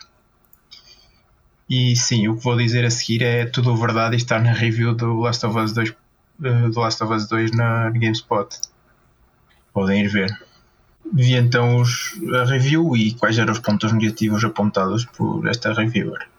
Ora, era este jogo deu-me pesadelos, não concordei com certas ações da Ellie e o mais incrível de todos, apanhar os colecionáveis quebra o ritmo do jogo. Sim, porque nunca foi esse o objetivo de apanhar colecionáveis. E para além disto, ainda se gabou de usar um sistema de alto contraste, referido pelo Split na review dele, um sistema para pessoas com problemas visuais para conseguir ver melhor os colecionáveis espalhados pelo mapa, para não perder tempo a procurá-los. Isto é um exemplo, mas passou-se com mais jogos, inclusive o Days Gone e o novo Call of Duty. O que acham disto? Não acham que uma review, apesar de ser uma opinião pessoal de um jornalista e toda a gente ter direito a uma opinião diferente, não deve deixar de lado crenças e ser imparcial e objetiva? 5, 3, 9, Q, 6 traço 9 W Y N 8 traço D P K N A. Olha, uh, grande Seixas, eh, eh, já agora parece estranho este último código. Não é o Lost, atenção, não, não é um erro. Ele mandou isto à parte, eu é que colei, Ricardo, para, para te mandar. Isto é um código de um uhum. jogo português. Ele não disse qual é, não sei qual é. Portanto, boa sorte, malta. Está aqui um passatempo. Muito obrigado, Seixas né? Ricardo, do, mais daqueles passatempos que o pessoal manda para aí o, o, em áudio. Obrigado. Boa sorte. Um, e obrigado, Seixas. eu já sobre. Epá, isto é ridículo. É, é muito. Para já o GameSpot uh, deveria ter, uh, apesar das opiniões serem pessoais e serem assinadas pelas pessoas, há obviamente, e o Ricardo sabe que está à frente de uma equipa no, no Rubber Chicken, e como eu estou inserido numa equipa, há uma. Como é que se diz? Uma. Uma direção editorial, não é? Uh, que, que tem que, tem que ser comum a todos os jornalistas. Se é a única review que diz que coisas básicas de um videojogo estão desenquadradas do videojogo, acho que a pessoa em si é que está desenquadrada, porque nunca tinha visto. Eu já tinha visto essa review, eu não leio reviews normalmente, sobretudo de jogos que analiso, mas já me tinham chamado a atenção disso e eu já tinha visto esses pontos negativos. Não li o texto sequer dela, portanto, mas os pontos negativos, como tu dizes, e dizer que apanhar colecionáveis é, é, é uma perca de tempo, não sei porque ela o fez, porque é algo, é, é algo que podes ignorar simplesmente. Um, não sei se ela se estava a referir aos colecionáveis mesmo. No caso da Ellie, tem que apanhar. Um, na casa dela tem que apanhar uns cromos de uns super-heróis, mas há colecionáveis que são contabilizados que são cartas das pessoas que te contam histórias das pessoas. Portanto, é estúpido porque isso tem sido bastante elogiado. Ah, eu, por acaso, não me lembro se falei nisso na, minha review, mas pronto, também não posso falar todos os detalhes. Mas tenho visto pessoas na, na, nas streams a lerem porque acrescenta bastante valor, como qualquer jogo em que tu contes histórias paralelas. Estás a ver, Ricardo? De de sobreviventes que escreveram: Olha, eh, fui trancado aqui nesta casa e eles andam lá fora à nossa procura. Não sei se temos comida para três dias e não sei quanto tempo é que vamos resistir. Mas o pai foi à procura, não sei quem, nunca mais voltou. Estás a ver esse tipo de conteúdo uh, que, tu, que tu apanhas e colecionas durante, durante o jogo, que acrescenta, obviamente, ao jogo. Se a rapariga tem problemas em dormir e pesadelos com o jogo, desculpem lá, desculpem lá, ela deviam lhe dar jogos da Disney para ela testar, ou se agora o SpongeBob, Ricardo, não é? Um, é, é, não, é ridículo. Não dá-me lá a tua opinião, depois podemos continuar. Eu, eu à semelhança do. O, aliás, o, o, Miguel Nogueira, quando criou o Rubber, o que ele queria fazer era seguir uma linha de. Uma linha de jornalismo não é? que foi criada na década passada, que é o New Journalism, e aplicada, que já tinha sido a outros meios antes do Rubber, de New Games Journalism, em que uh, a, experi a experiência a experiência pessoal tinha que ser ou tem que ser a parte mais importante, ou seja, como é que tu passas uh, aquilo que tu viveste perante aquela obra para o teu para o teu leitor e que isso deve ser mais importante do que aspectos técnicos ou uhum. aspectos uh, mais diretos do próprio jogo, ok? E isso obviamente que é aquilo que mais define o rubber, as pessoas todas que estão no rubber e que são todas diferentes. Eu ainda a semana passada tive que te responder a um leitor por causa de um artigo que não era, era uma review, mas neste caso de, de, de tecnologia no rubber. E aquilo que eu dizia é simples. Eu, nestes uh, quase sete anos em que sou editor do rubber, só por três vezes avisei a pessoa que não ia publicar aquilo. E não ia publicar porque o conteúdo era. era hum, ofensivo. Era gratuito. E isso eu sou de contra, ok? Eu não importa que as pessoas tenham uma, uma visão descontraída, uma forma descontraída de falar, tenham uma visão humorística, que tenham uma opinião que é totalmente contrária à minha, uhum. porque isso é indiferente se for, se for uh, substanciada ou consubstanciada pela, por aquilo que estás a escrever, não, não me interessa. Não, as pessoas não estão ali para vender o meu ponto de vista, ok? Estão ali para vender, para vender não, estão ali para passar a sua a sua experiência em relação ao jogo. Os, a, esses itens específicos eu não li o descontextualizado, parece-me obviamente um bocado fora. Só que eu não li, não li o resto da análise, gostava de ler. Se uma análise, se um. O Seixas pergunta se, o nosso, se a nossa ideologia ou se a nossa perspectiva tem que ser diferente do objeto em si. Hum, é muito Mas, difícil de. Oh, de... Oh, oh, Ricardo, vamos pôr isto de outra forma. Se ela disser durante o teste que Epá, não gostei deste sistema uh, de collectibles, uh, de stream, vaziado, porque dei por mim, em vez de estar a seguir a história, andar a, a vasculhar os recantos à procura claro, de coisas. Claro. Epá, mas e essa crítica então? Essa pessoa tem que escrever em todas as análises que faz de todos os jogos, porque hoje em dia não há nenhum sandbox, não há nenhum uh, um Call of Duty, não há, não há como, como o Seixas disse, não há nenhum jogo que não tenha collectibles. Uh, ainda aqui falámos qual foi o jogo, foi o Assassin's Creed, o primeiro, que foram inseridos uh, aquelas claro. duas atividades collectibles, que era encontrar as bandeiras sem bandeiras pelo jogo, para, para o jogo não, não ficar tão vazio. Mas isso é algo, eu pessoalmente já passo ao lado. Eu, eu isso já não me interessa. Eu, por exemplo, no, no Last of Us, estes collectibles em, em, em, questão, atenção, porque, como eu disse, há dois tipos de collectibles. Há as cartas, mas as cartas, se me aparecerem em frente numa secretária, num, junto a um corpo, eu vou lá apanhá-los se vir um, os tais autocolantes a pescar, eu vou lá. Eu não andei à procura deles. Tu achas que eu perdi o meu tempo à procura das coisas? Andei a vasculhar todos os recantos à procura de recursos. Olha, uma carta, fixe. Eu nem sei quantas cartas apanhei durante o jogo. Percebes a, a diferença? Agora é assim, acabei o primeiro run do jogo e eu quero os troféus. Apá, eu vou trabalhar para os troféus. Os troféus é, um dos troféus é apanhar os collectibles todos. Então, vou trabalhar para isso numa segunda rama. Eu tenho tempo para isso, eu paguei o jogo, eu quero esmiuçar o jogo. É legítimo que todos os produtores deem isso aos fãs. Não é o Last of Us 2 que está mal. Aqui o que tu podes dizer, há collectibles Percebes? e collectibles. Há jogos que tu notas que aquilo é apenas busy shore e que não tem grande interesse. Pronto. Tu podes dizer isso, é pá.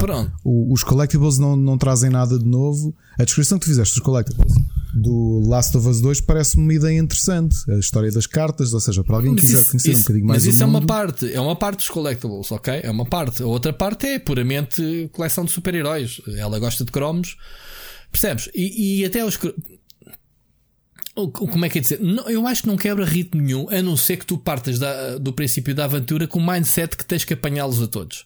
Porque realmente no final do nível disto, este nível tem 4 collectibles, tu apanhaste 2. Pá, se fores obcecada com isto, dizer e agora eu não vou continuar a aventura enquanto não apanhaste 2, e vais repetir o nível outra vez para apanhar os dois de falta e vais perder bem de tempo porque não sabes onde eles estão, é, isso daí não é trabalho, desculpem lá, de um, de um reviewer. Um reviewer tem que avaliar a obra, não tem, não tem que analisar o sítio se fez perder tempo ou não com collectibles. É isto, eu dou razão a Seixas. Não faz sentido meteres isso como um ponto negativo do jogo, não, não é relevante. Ricardo, Sim, mas outro argumento que ela dava, eu também preciso ler o contexto. A história do este jogo deu-me. Pronto, uh, mas se calhar, não sei se tens spoilers, mas em princípio é uma review, não deve ter. A cena da pessoa ter pesadelos. É pá, é normal. Isto é um com filmes e séries. É um, não, acontece é um com jogo... filmes e séries. Quantas vezes me aconteceu isso? Pronto, mas é um jogo que tem zombies Logo aí já é assustador. Tem aqueles saltos da cadeira que tu estás muito bem e salta-te um gajo em cima. É pá, é o Last of Us. Como podia ser o Outlast, como podia ser o Resident Evil. Tu, quando vais jogar um jogo e review um jogo, tu não tens um, back, um, um background daquilo que vais pegar, ou é vais completamente folha em branco, nunca ouviste falar naquele jogo. Pá, e é impossível não teres ouvido falar no Last of Us 2, como, como Resident Evil whatever. Tu sabes o que é que vais jogar. O editor, quando, quando tu passas um jogo, um tipo, olha, está aqui este jogo que é de carros, quem quer analisar este jogo? Não faz isso. Está aqui este jogo que é de, de roguelike, quem é que quer? Não faz isso instintivamente, uhum. porque é normal. Uhum. Tens um mínimo de descrição, olha, este jogo que é do estúdio e tal, não é? Ou, ou o link do, do, do trailer para pa, pa perguntares à pessoa, aos teus colaboradores, não estás a, a mostrar o que é que é o jogo? E as pessoas dizem, é pá, não tenho máquina para isso, ou não gosto do género, não é uma. Percebes? As pessoas têm minimamente, e pá, estamos a falar do GameSpot, não estamos a falar ali do blog do Zé Manel da Esquina, não. Ok? Uh, dizer que tive pesadelos, ainda bem. Então era esse o objetivo da Naughty Dog, parabéns. Eles conseguiram. Agora, se é o teor de, de adulto, tem muito. Eu disse na minha review, tu vês, tu. Eu disse isso na primeira trailer do Paris Games Week, lembras-te que eu levantei? Uhum. E toda a gente me caiu em cima que eu disse, malta, este trailer é para ser mostrado aqui. Eu fui crítico, eu fiz um vídeo no meu canal a dizer, malta, isto é gratuito. Mas estás a ver o contexto das coisas serem diferentes. Ou seja, num Paris Games Week em que tu mostras um trailer num, num sítio onde há crianças a passar, whatever, Estás a ver a diferença? Em que tu, e, o jogo tem as situações em que tu eh, cortas a garganta à, à pessoa e vês eles engasgarem-se no sangue e percebes? Isso, é, isso, está tudo explícito. Se ela teve pesadelos com isso, é pá, o que queres que eu te diga, né? Qual é que era o terceiro ponto da crítica?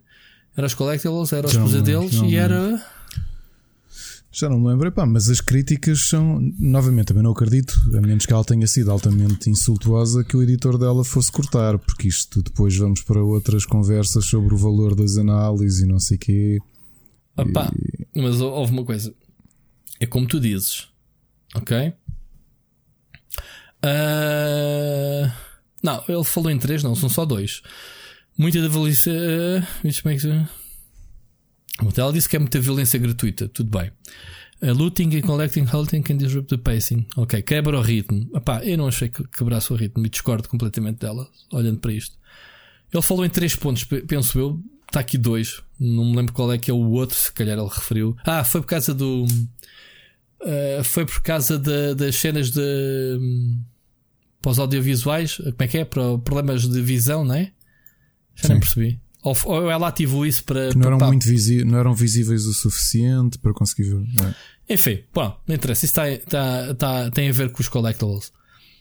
Epá, eu, tudo bem que a pessoa. Uh, esta. Ah, depois outra coisa. Epá, epá, depois não me lixem.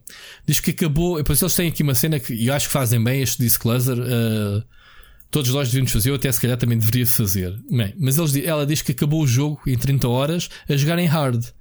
Pá, eu já estou farto de defender. Ninguém faz reviews a jogos a jogar em hard. É, é aquela velha conversa de a dificuldade, o que é que interessa? A dificuldade serve. Eu, eu, eu Ricardo, sou o gajo com mais skills que tu. Eu sou obrigado porque tenho que jogar em hard e tu jogas em médio, não fizeste uma análise tão correta como a minha. Pois. É, é estúpido. Ou, ou seja, a reviewer fez em hard porquê? Só o facto dela ter feito em hard irritou-se provavelmente com muitos de confrontos que, que apanhou, demorou mais tempo a matar os inimigos, uh, teve mais problemas, lá está, teve mais problemas a apanhar recursos, provavelmente por isso é que ela andou a revolver mais e perder tempo, mas foi a apanhar recursos e não a apanhar cartas. Estás a perceber?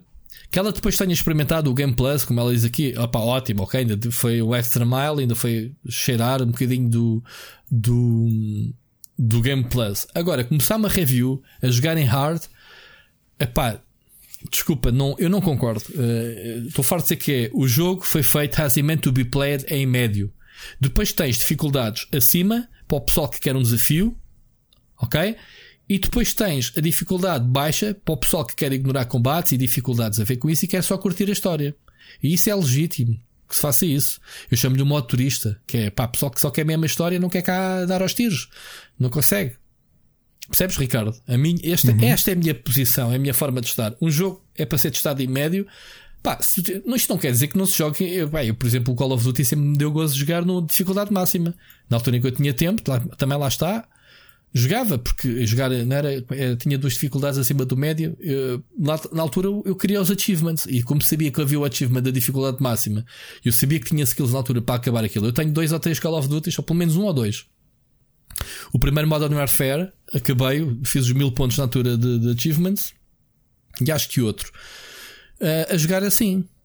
Agora, para fazer uma review, pá, por exemplo, eu acabei o jogo em 25 horas, a senhora acabou em 30, gastou mais 5 horas, ok? Porque jogou em hard. De certeza que não foi a apanhar os collectibles todos. E duvido que isto tenha apanhado assim numa run. Mas pronto. Esta é a minha opinião, Ricardo, sobre o assunto. Tens alguma coisa mais a acrescentar? Isto até me aborrece já do Last of Us. Não. Estou a ficar. Estou a ficar sabes aquela, aqueles capítulos quando tu fechas e não queres ouvir mais, não é? Déjà vu, déjà vu. Já vais? Já vais onde? É déjà vu. Déjà ah, vu. déjà vu. Não, eu estou a dizer é, é, há certos jogos que uma pessoa fala tanto que eu depois não quero ouvir falar mais e acabou, arrumei. Um deles até foi o Fallout. Lembras de eu dizer que tinha feito tudo o que tinha para fazer no Fallout 3, não quis saber mais do 4.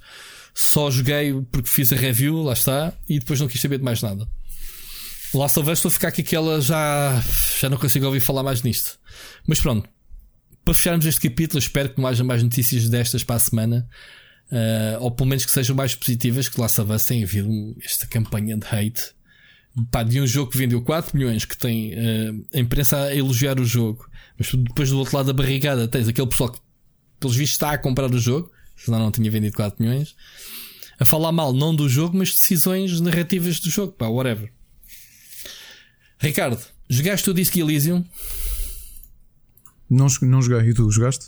Não, eu, eu pedi aqui este tópico a pensar que tu me ias dar bom input, uh, mas é um jogo que está na minha lista de backlog que gostava de jogar, nunca, nunca consegui.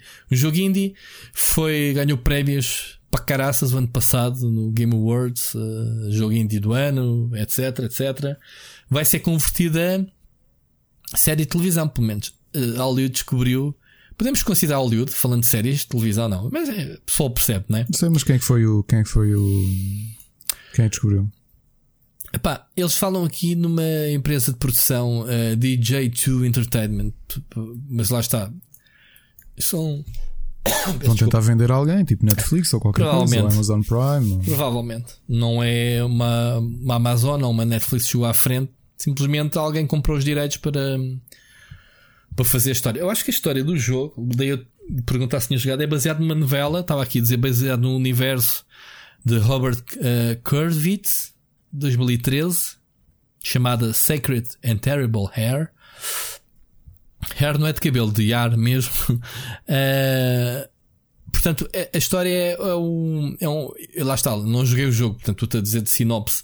São dois polícias, ou dois detetives já veteranos, que têm eh, passados misteriosos e têm que resolver um crime eh, que vai mexer um, em classes políticas é, com possibilidade de explotar uma guerra civil.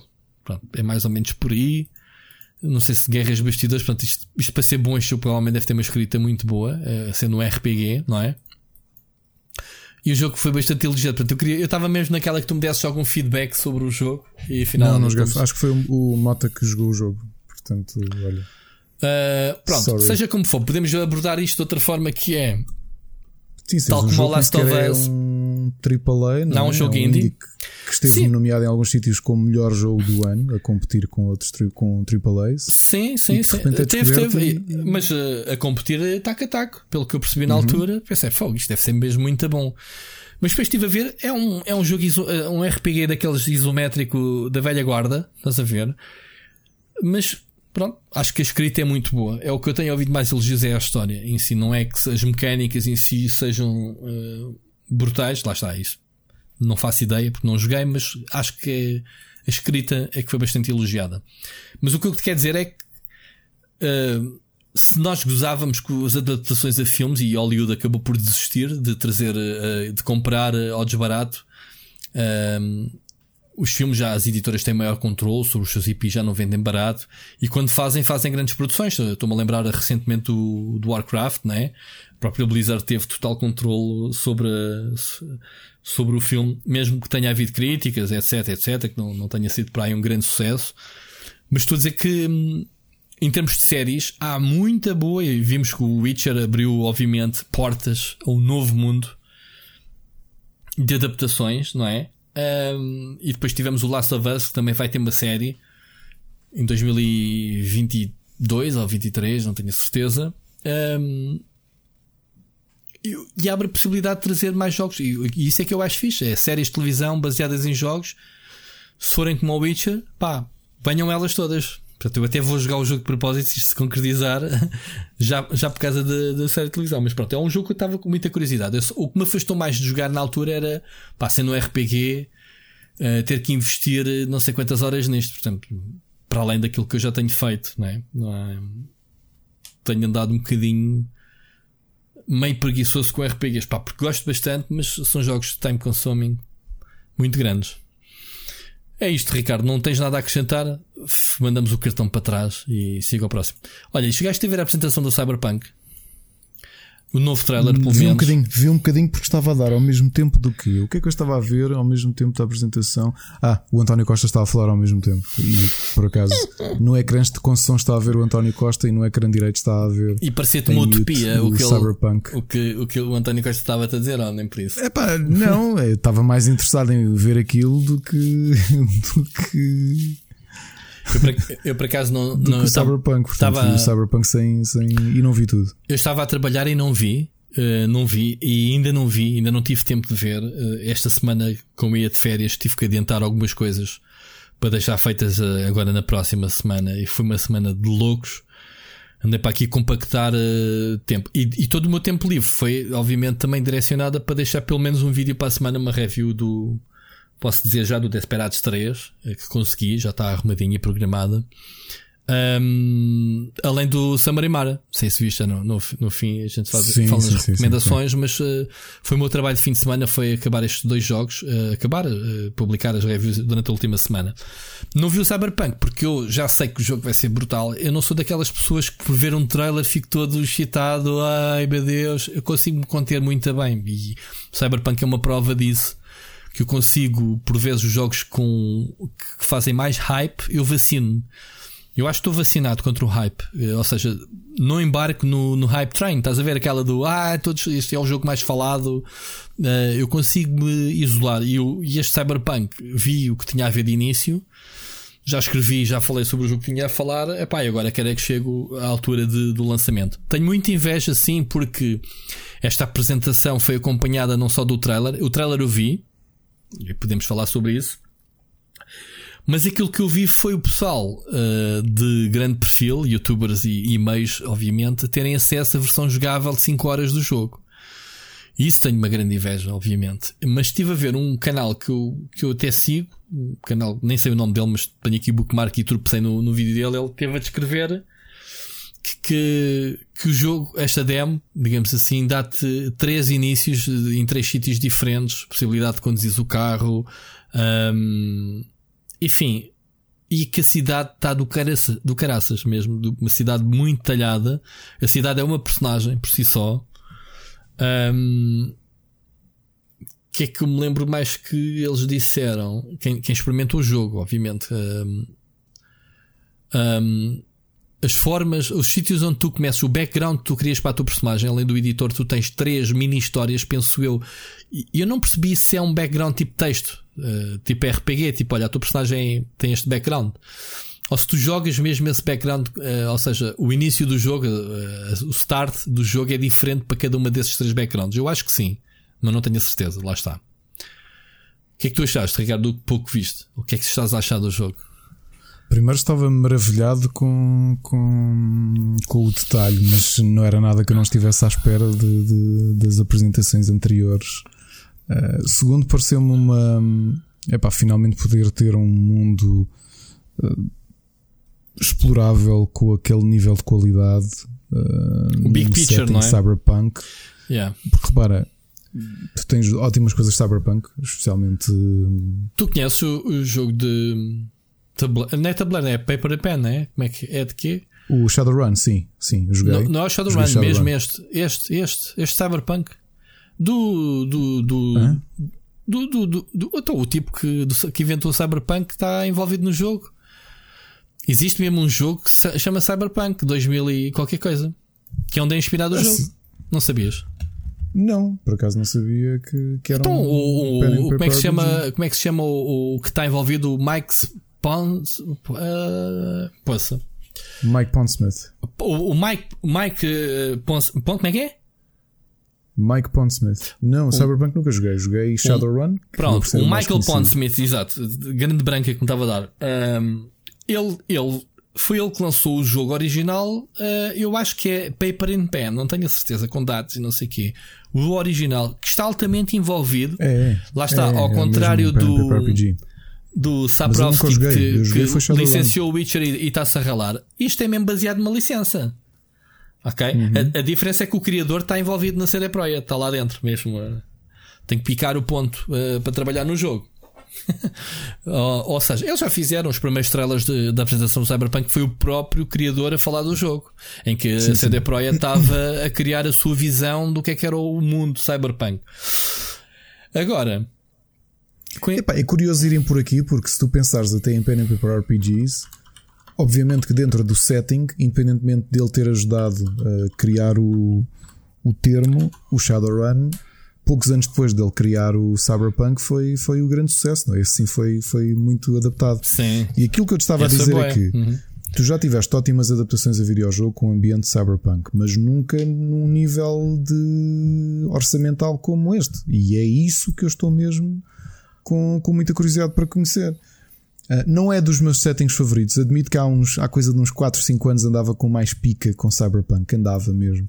E foi por isso é que na altura procurei. Já contei aqui que, que eu e o meu grupo de amigos pusemos um anúncio na net à procura de um, de um narrador de, de, Shadowrun e tivemos 5 respostas. Pessoas que ofereceram a sua casa para nos receber a nós. Será? Podem vir. E, e sim, porque há. Tu tens os grupos de roleplayers no Facebook, não é? Roleplayers de Lisboa, Roleplayers de Portugal. E nós pusemos o anúncio e recebemos 5 respostas. E acabámos por escolher um e fomos ter uma espécie de entrevista com ele, marcámos e pronto, e gostámos da onda dele e ficámos, ficámos com ele. E pronto, acabou por ser o narrador de, de Shadowrun. Porque realmente Shadowrun não é. É um jogo bastante jogado, pensando nos pen and paper RPGs, mas acho que não se compara com. Não se aproxima de Dungeons and Dragons ou de Vampire the Masquerade, percebes? E há muita gente que gosta de Shadowrun, mas que não há assim tanta gente interessada em jogar. Eu acredito que grupos a quererem jogar Cyberpunk, eu por exemplo nunca li sequer os manuais, mas o Shadowrun também uh, vão surgir muito graças a, aqui ao boost do Cyberpunk 2077. É, isso é natural que, que, que depois acha. Mas pronto, já agora deixa-me deixa aqui contextualizar uh, que ele criou em 88 a primeira edição do Cyberpunk 2020 Mal sabias tu que em 2020 ias ter um jogo de computador inspirado no mundo que criaste para esse ano. Um, e ele criou, uh, e ele diz mesmo que foi inspirado no, no Blade Runner. Ok? Uh, uhum. Lá está o ambiente, tem, tem muito a ver, mas as obras do Walter John Williams, conheces? O Hardwired. Um, eu não conheço, eh, também é Cyberpunk, lá está, uh, de 86. Isto, isto para, te dar, para dar aqui o contexto. Obviamente que, tal um, se podemos acreditar agora a CD Projekt, é conseguir criar mundos. Uh, lá está. Ah, se calhar muita gente, se calhar tu, tu próprio, pelos vistos, pensavas que Cyberpunk era um IP original da, da CD Projekt. Não é.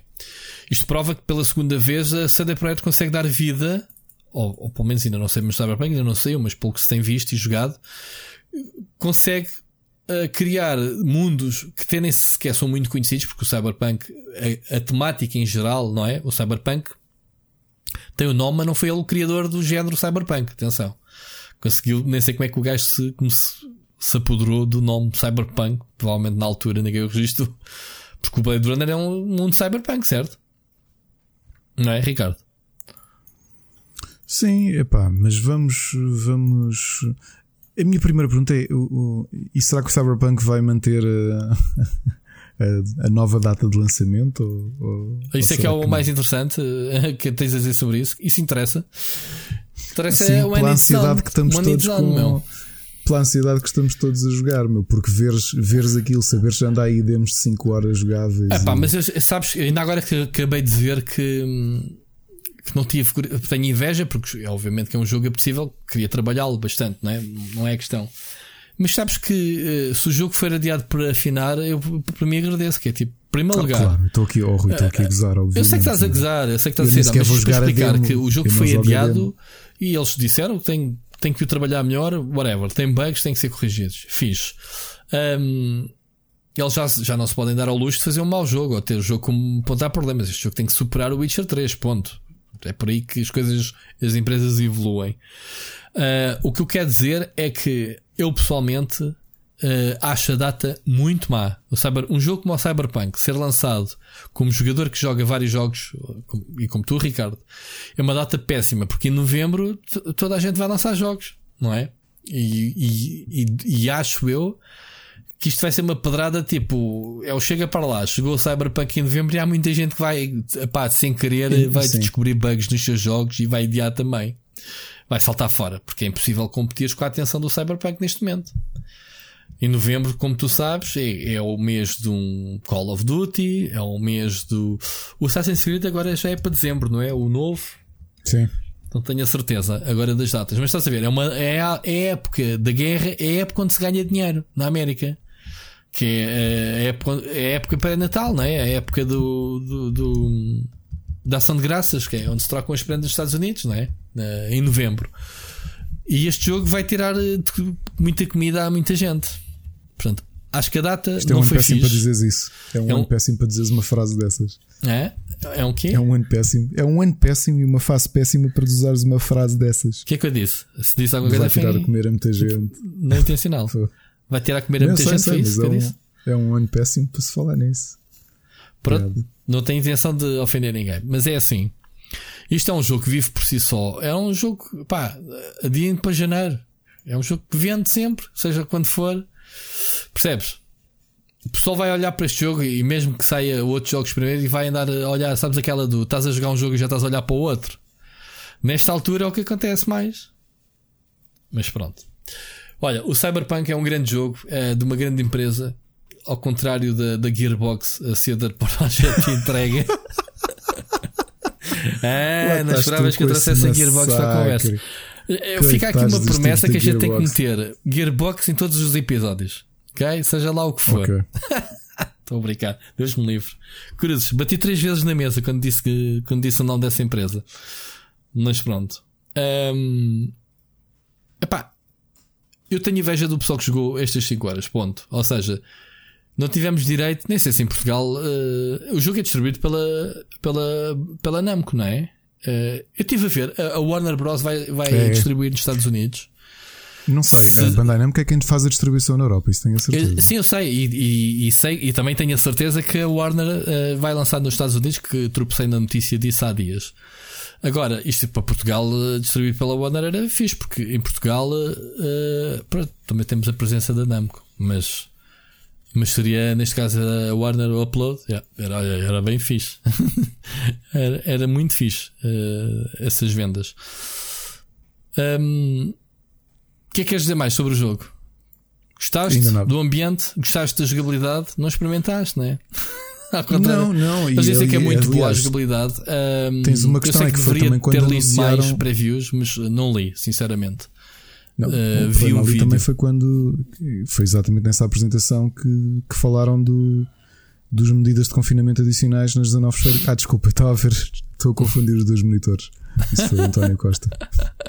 Não ligues. Oh Pá, agora sei, eu estou-me a rir, mas eu literalmente estava a ver as duas coisas ao mesmo tempo. Que é no monitor esquerdo está a ver António Costa com som e do lado direito não, não, uh, o Cyberpunk. Não ouviste o António Costa a dizer que vai, vai haver implantes uh, contra o Covid e coisas assim? E olha, olha, exato. Não te enganaste do lado? Não, não. Olha, o pessoal tem, tem descoberto alguns easter eggs muito interessantes uh, que agora não me lembro. Há uma tatuagem na cabeça de uma personagem. Vê lá o ponto de geekness que é uma homenagem. Uh, eu não decorei. A qualquer coisa. Pá, como é que é possível tu descobrir uma tatuagem da cabeça de um gajo qualquer, de um NPC ou um whatever, que é uma homenagem a qualquer coisa? Ok? Uh, porque todos os outlets estão a fazer notícias de embarda relacionada com, com este beaming da CD Projekt, ok? Da demo e não sei o quê. Ah, isto, há aquilo. Ah, há um cavalo, o cavalo do Witcher 3 agora é um carro. Percebes? Percebes? Sim, sim, sim, tipo, cenas. ah, não, mentira, não é, não é o. Como é que é? Não é o cavalo, enganei-me. A espada mais famosa do Witcher 3, que é uma espada que se encontra lá num sítio, a principal arma do Witcher, do Geralt, um, agora é um carro. Assim é que é. Portanto, há aqui algumas homenagens e relações diretas. Olha, vamos, eh, vamos ver porque já estamos quase a, a chegar às nossas recomendações. Um, Deixa-me só destacar que eu sei que tu adoras Fortnite, mas esta sexta-feira, mais uma vez, e eu, eu, continuo completamente fã daquilo que a Epic está a fazer com, com, com o Fortnite. Um, já falámos várias vezes no sentido de oportunidade, uh, no sentido de, uh, da audiência que, que o Fortnite uh, já obteve, de tal forma que há publicidade, há concertos, há coisas a acontecer dentro do jogo. Esta sexta-feira houve sessão de cinema uh, que eles chamam um, ehm, Movie Night, o Night de Fortnite, estás a ver? Movie Night, e que eles passaram três filmes do, do, do Christopher Nolan. Ou seja, Batman Begins, The Inception uh, e Prestige. Olha. Já viste, tu estás dentro do Fortnite. Ninguém podia fazer streaming porque eles têm os copyrights, tinham tudo ativado. Portanto, quem fizesse streaming disto levava com o Machado. Eles, eles lançaram o, o avanço Olá Machado, já agora. Levar com o Machado é muito bom. O próprio Machado tem colocado coisas dessas uh, nas redes, muito fixe. Nintendo, não é? A última um, Nintendo referiu. É verdade. Um, e então, epá, é, é aquele palco que eles criaram para, para o concerto. É neste momento um drive-in. Já viste a ferramenta que é? E estás em isolamento, tomem lá. Eles então têm três filmes, mas é só um por região, porque uh, o cinema acho que é um mato de licenciamentos. Para Portugal eu estive a ver no site oficial foi o Inception que passou na, na sexta-feira. E aquilo é um one shot. Estás dentro do jogo àquela hora, é como comprares um bilhete, neste caso de borla. Se estás, estás. Não estás, não há cá uh, a Voids, não há vídeo on demand. Estás, no, estás dentro do jogo, vais para, para a ilha do cinema e vais ver o filme. Podes inclusivamente ativar ou, ou deu, uh, poder, os, os, utilizadores, que os jogadores puderam ativar legendas do seu próprio país, portanto, legendas em português, e vês o filme tranquilamente. Já viste o que é o potencial disto, Ricardo? O que é, que, é que isto diz para o futuro? Só as formas de Fortnite, mesmo, man. Estamos sim, a falar nesta altura. Sabes? Nesta altura em que tiveste tantas salas de cinema encerradas no mundo todo. Acho que foi por aí, a mensagem era essa. Acho que era por aí, sim. Que tu conseguias, se fosse preciso estrear, é pá, se, ou se desse a coisa por perdido, olha, siga. Vamos aqui, exibir ali o filme. Aqui o, meu, o meu único problema é, é, obviamente, o público, né? É, nós sabemos que o, o, público principal disto são jovens, né? Ou mesmo que sejam jovens adultos. E o tipo de filmes, estes filmes do Nolan, para miúdos não tem nada. Quer dizer, tirando o Batman, ok, mas o Prestige é um grande filme. Quer dizer, e o Inception, então, para os mais jovens também não é, porque é um filme que mexe na cabeça. Né? Os filmes do Nolan mexem todos na cabeça da gente, não é? Já viste o Prestige, não é já? Dos mágicos. Já, já, já, já. Pronto, é muito bom, grande filme, muito bom mesmo. Um, aqui a questão é a ferramenta em si, e isso é que eu acho. Epá, eu tenho acompanhado sempre cá estas coisas, eu vou logo, o que é que eles agora inventaram? Epá, eles devem se fartar de ganhar dinheiro em termos de, de, de vender espaço, seja para um álbum de uma, de um, uma banda que, que, vai estrear e estrear ali umas músicas novas, sejam uh, cross. Um, cross-media, sei lá, o Avengers. Uh, e há conteúdos, skins e armas uh, alusivas ao filme inseridas no jogo que tu podes desbloquear. Portanto, há aqui uma série de iniciativas de cross-marketing, estás a ver? Muito interessantes. Uh, que mais ninguém está a explorar. O que é incrível. É. A Epic já anda nisto há dois anos, pelo menos a explorar esta tendência.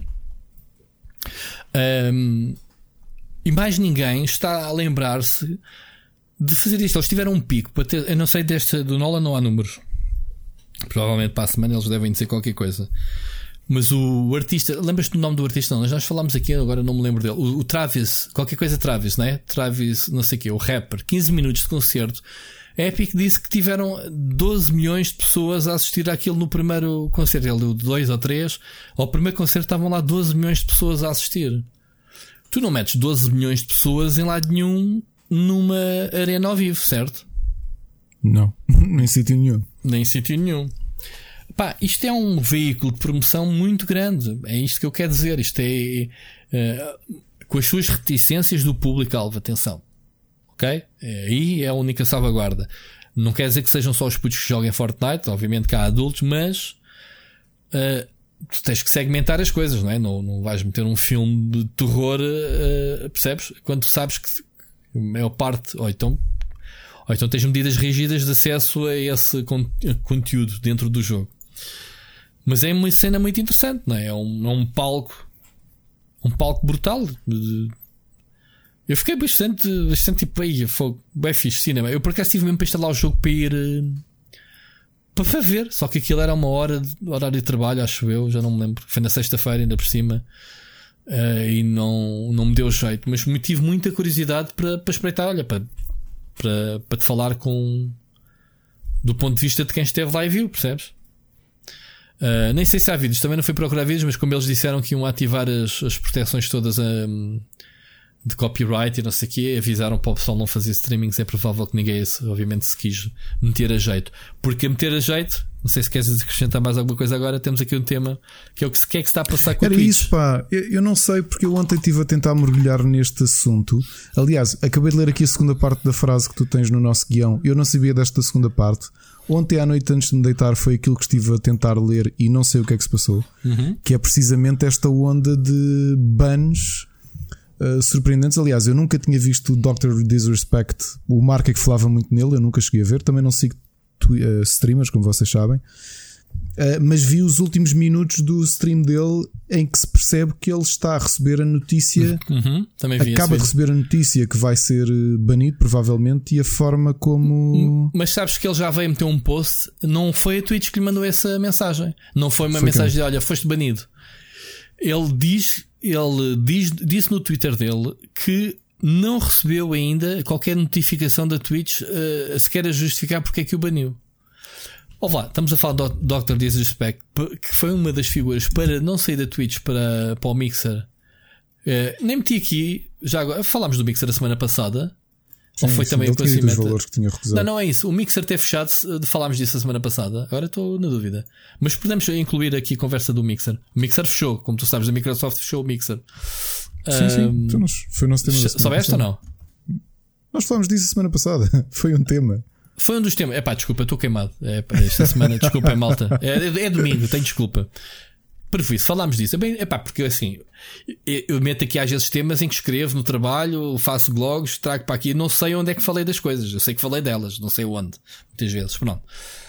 Uh, o Dr. Disrespect disse que não sabia a razão. Ok. Da mesma forma que em Portugal tivemos o Impact, que no dia em que ia começar a, a, a streamar o Last of Us, o Impact é um dos maiores streamers. Tu conheces o Impact, não é? Uh, pelo menos ouviste falar é dele. Foi um dos apresentadores do RTP Arena, ou ainda é, ou já foi, ou algo do género. Sim. Pronto. Um, ele, ele também não soube porque é que tinha sido banido na altura. Pois há teorias, pois obviamente há. Pronto, há. A forma como tu estás tantas horas em streaming, tu às vezes estás a responder às pessoas e estás a dizer coisas que calhar não te passam pela cabeça que são puníveis, vão cantar as regras, não é? Acredito que seja por causa dessas cenas pá, descaiste, dizes qualquer coisa, ou mais nada, não sei o quê. O pessoal anda todo cheio da medo. Outro dia estive aqui, tenho assistido ao, à Rita Miquinhas ou ao Sírio quando estão uh, em live ou lá. E, e pá, qualquer coisa, estão sempre, é pá, não, agora não posso passar aqui este vídeo porque ainda sou banido ou não sei o quê, percebes? Já não estou lá, já não faço é streaming há um ano, mas tipo, o pessoal está todo cheio de medo. O impacto foi banido, mas quando? O canal dele ainda está lá. De quem? Do impacto. do impacto foi temporário. Ele já anunciou que amanhã vai, acho que amanhã, segunda-feira, vai regressar. Já tem lá a contagem. De, mas isso foi um, um, um ban temporário de 7 dias. Toma lá. Provavelmente ele sabe a razão. Eu não sei, não, não sigo com muita atenção estas coisas, mas, mas uh, lembrei-me de registar aqui este pormenor, porque em Portugal, lembro, o Moraes também foi, mas o Moraes compreende, pá, que ele é uma. É, é, é, muito engraçado ele, mas aquilo é, é só generada para aqui e para ali, obviamente, eh, deve ter sido por aí. Um, mas são bans temporários. Este aqui de, de Twitch, estamos a falar de um. Tu não conheces o Dr. Disrespect, é um, é um uma persona.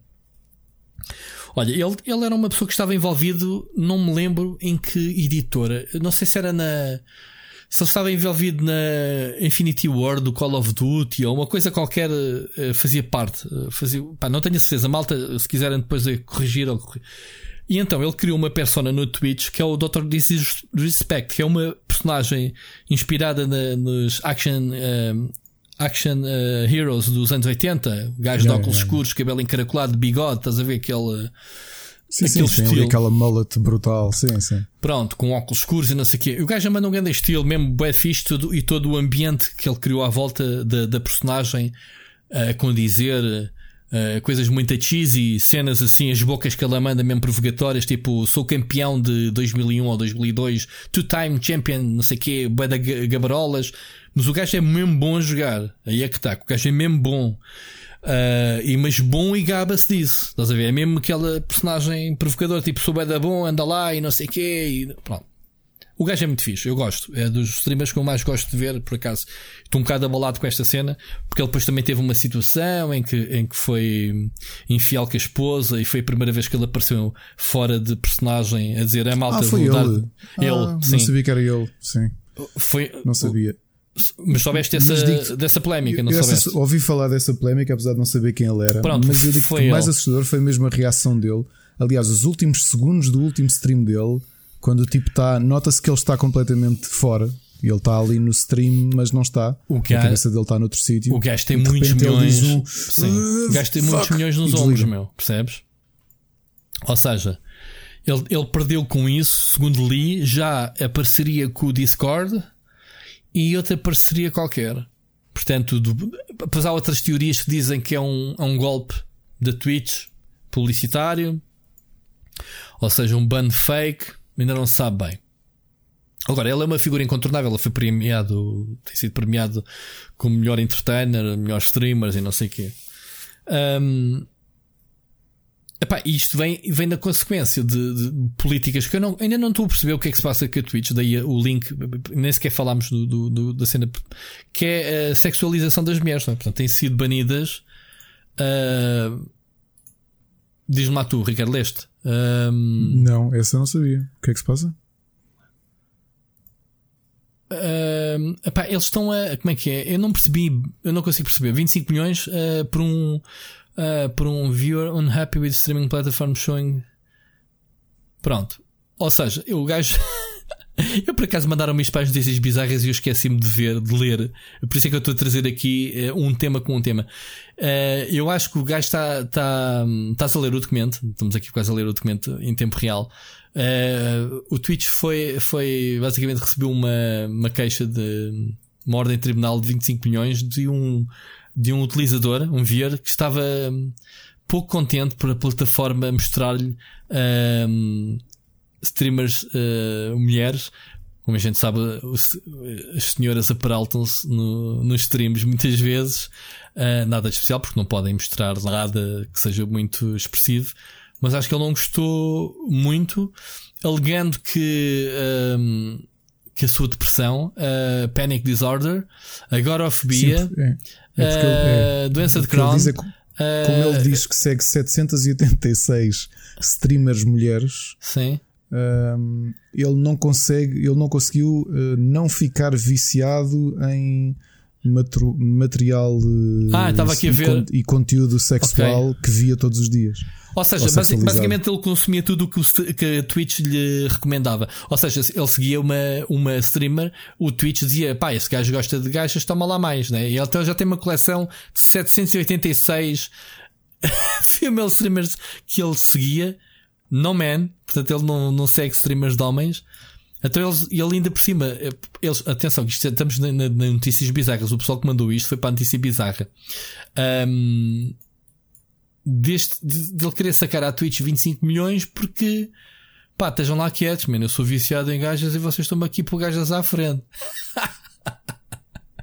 Agora é que eu estou a ver, não tem nada a ver com o tema que a gente começou com a Twitch, portanto vamos não, aqui separar nada, isto nada, nada. em duas partes. Não. Eu é que associei, só vi o título e a minha culpa, peço desculpa, malta. Um, eu pensei que isto tinha a ver com mulheres uh, nesta onda de, de bans, que as raparigas tinham sido tinham, andavam também a ser banidas, obviamente, por mostrarem decotes ou coisa que elas não podem, obviamente, mas que eles estavam muito mais rigorosos. Mas isto, isto ainda é mais bizarro, Ricardo. Ainda é melhor, então.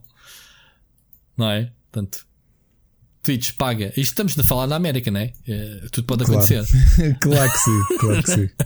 sim, é, é na Califórnia. Ui, já, portanto... já estamos a passar o nosso tempo das sugestões, pá. Vamos passar sugestões. É melhor, Mas olha, ainda é em relação a, a isto do, do Twitch, tu tu tens, tu tens noção do que é que está a acontecer? Não.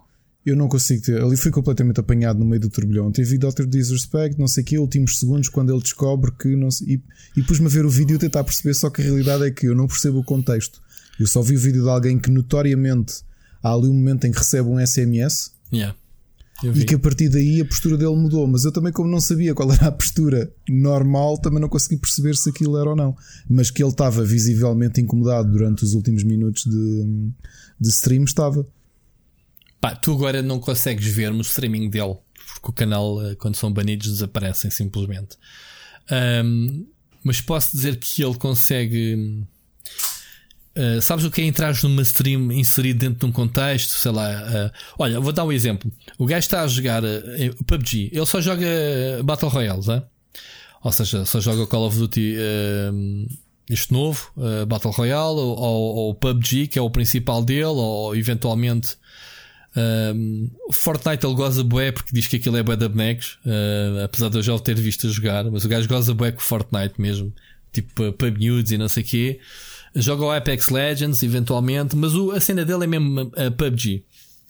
E agora o novo Call of Duty. E o gajo dá espetáculo, jogar ao vivo a ganhar jogos consecutivos, não sei o quê. Agora, o espetáculo da stream dele é que ele tem o Champions Club, que é a cena do pessoal entrar para o clube apagar, mas ele tem. Imagina, ele, ele ele entra num veículo e a câmara dele muda. Ele deve ter alguém numa regi, porque eu não acredito que ele esteja a jogar concentrado e as cenas vão mudando, que são bem loucas. Até pode ser ele, não sei. Uh, mas ele não, tem regi, uma câmara certeza. como se estivesse no cockpit do carro ao volante. e tu vês uhum. a câmara a mudar para trás de um cenário de, dele. E ele tem montes de entradas em, em cena. Ah, se tu procurares no YouTube o canal dele, tu, tu vês dele a fazer publicidades mesmo cheesies dos anos 80, dele, bora aí, não sei o quê, uh, cheio de. Como é, que, como é que se diz aquele gajo que tem a boca cheia? Mouthful of shit, sabes? Uhum. Estás a ver? É a cena dele, a postura. Agora, se ele ofende, é capaz, e agora com estas cenas da América do, do racismo e não sei o quê, não me admira nada que o gajo não tenha em persona mandado alguma boca que não tivesse caído bem, percebes? Poderá ter sido isso, como ninguém sabe. A cena é essa. Agora, a personagem dele é espetacular. É mesmo aquele action hero dos anos 80, todo cagão, meu. Tipo, é brutal, mesmo brutal. Eh, e o gajo aparece assim nos eventos, que é bem da fixe. Imagina que estás num, num evento de jogos e aparecer-te o Dr. Disrespect ao lado. Tipo, motherfucker, I'm out. Muito bom. Olha, vamos às sugestões. Um, eu tenho tu, muitas, pá. Tu tens muita, eu não tenho nada. Eu Como tenho é muitas. Vou começar eu, porque minha única sugestão de jogos, como, como eu já te disse, foi o Desperados 3. Eh, esta semana não tive tempo para jogar a mais nada. Semana mais curta, eh, ainda por cima para aqui. Obviamente que a gente às vezes joga coisas que não podemos sequer dizer, né? Que estamos a jogar, portanto não vale a pena. Mas pronto, o jogo da semana foi Desperados 3 e é.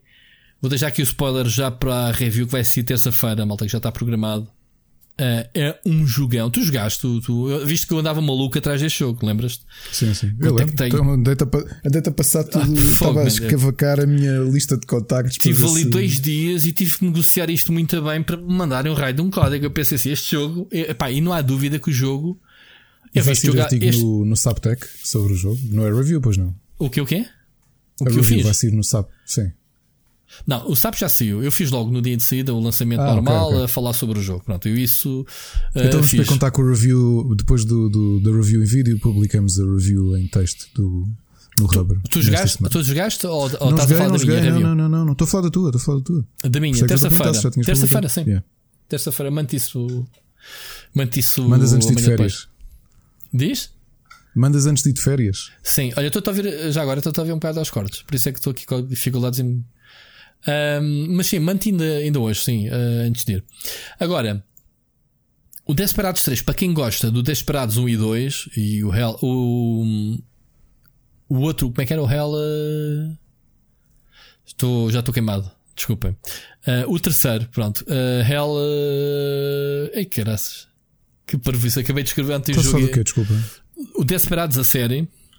Sim. Ok. O Desperados tem uh, três jogos. Este é o 3, mas houve um, o terceiro jogo, o Eldorado. Eu ia dizer Hell, Hell, Hell, ah, Eldorado. Eldorado. Sim, sim, sim, sim. é considerado spin-off, mas é que os mesmos personagens. Não sei porque é que eles consideraram spin-off. Pronto. E então eles consideraram, eles fizeram o Desperados 3, porque a TH Nordic, apesar de, de Spellbound, que foi a criadora original, faliu, e a THQ Nordic tem a licença. Entregaram uh, exatamente à Mimimi Games, como já aqui falámos a semana passada, que fez uh, os Blades of the Shogun o Shadow, Shadow Tactics. Shadow Tactics, Blades of the Shogun. Blades of the Shogun, sim. Yeah. que é espetacular. Sim, é. e, mas que era exatamente as mesmas mecânicas. E agora, olhando para o Desperados 3 e olhando para trás para o Shadow Tactics, é exatamente muita, muita menusite, muita mecânica foi inspirada no, nesse jogo.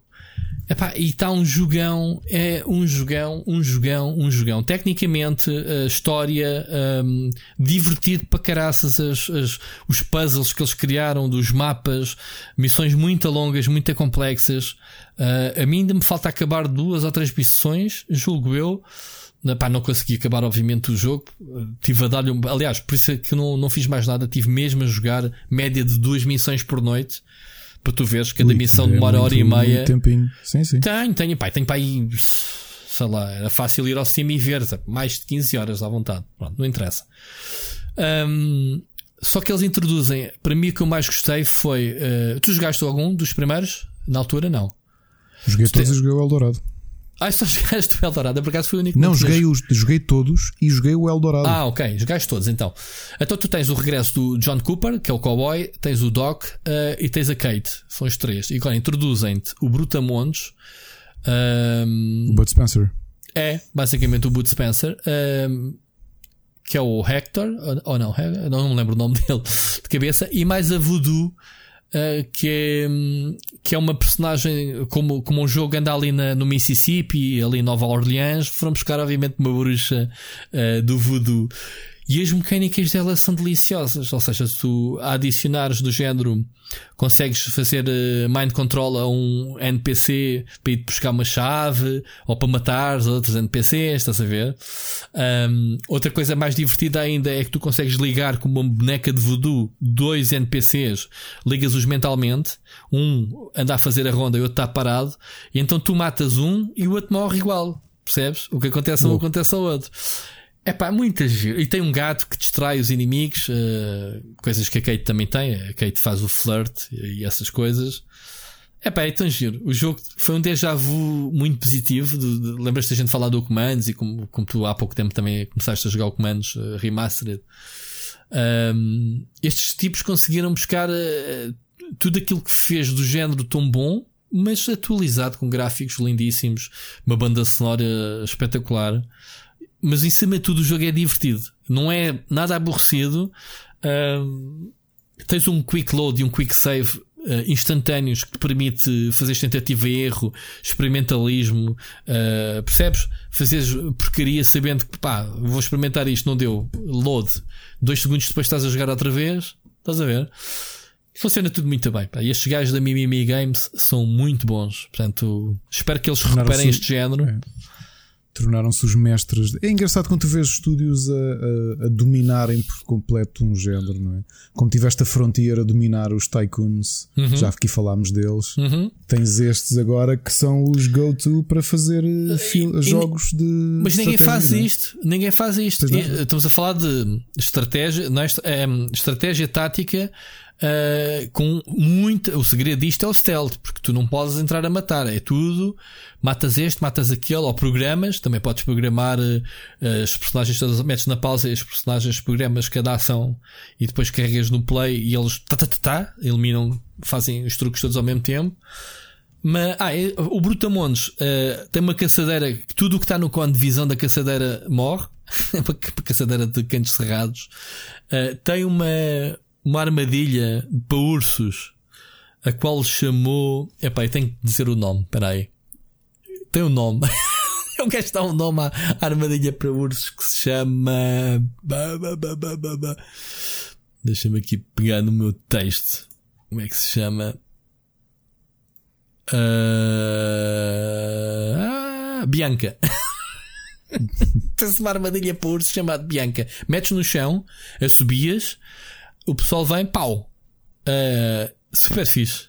E tem um machado, que também manda machadadas à Bud Spencer mesmo. O Bud Spencer era com o punho e esta com o machado.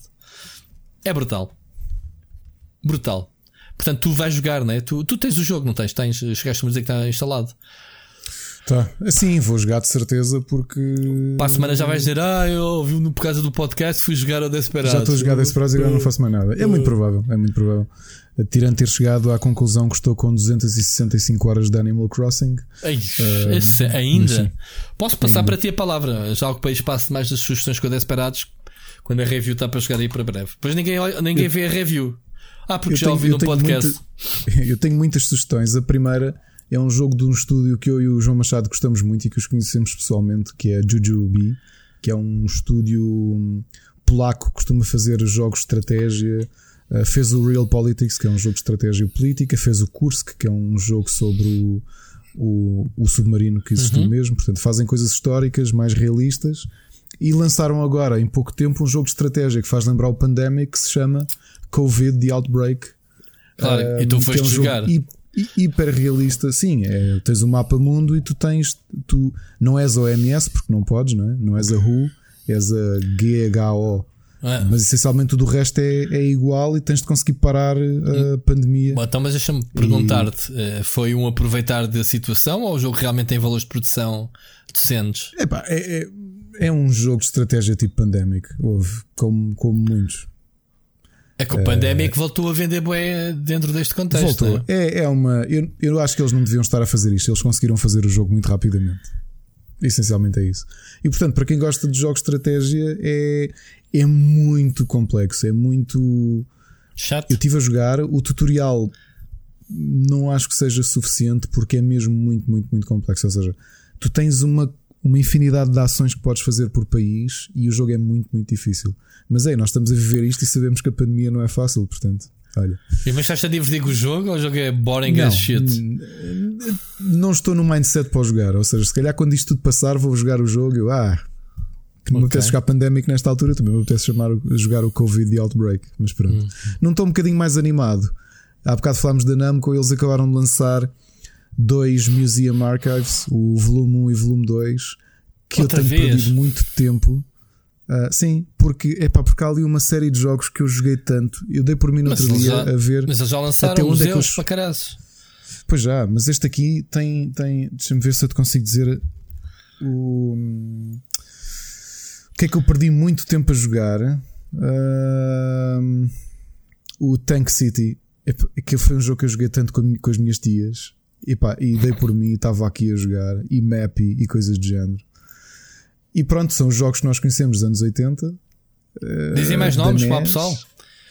Um, obviamente o Galaxian, o Galaga, hum. o Zivius, hum. o Dig Dug, hum. que eu também adoro, hum. Dragon Buster. É. Suspeitos do o... costume, meu.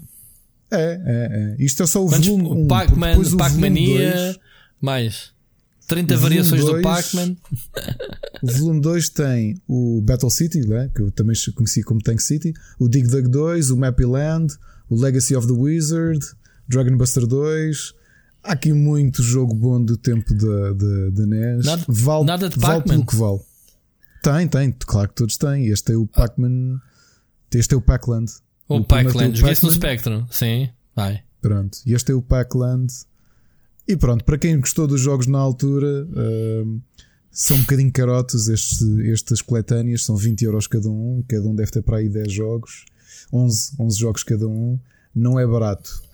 Uh, no meu caso, pá, perdi-me, perdi-me a jogar Battle City porque eu adorava o jogo. Adorava o jogo mesmo. Portanto, olha, 22 jogos fica por 40 euros. Jogos antigos que vocês já jogaram. Para quem não Mas... tem noutras plataformas, é uma boa forma de revisitar a, a infância. Deixa-me olhar aqui para a minha cábula, o que é que eu joguei mais. Uma coisinha antiga também que saiu, que foi a versão Recharge do Missile Command que saiu há, há muito pouco tempo e, e que nem sequer é muito caro o jogo. Foi lançado pela Atari, está a 2,39€ no Steam, sem promoção. Claro, Portanto, é o jogo Missile Command é um jogo da Atari, claro.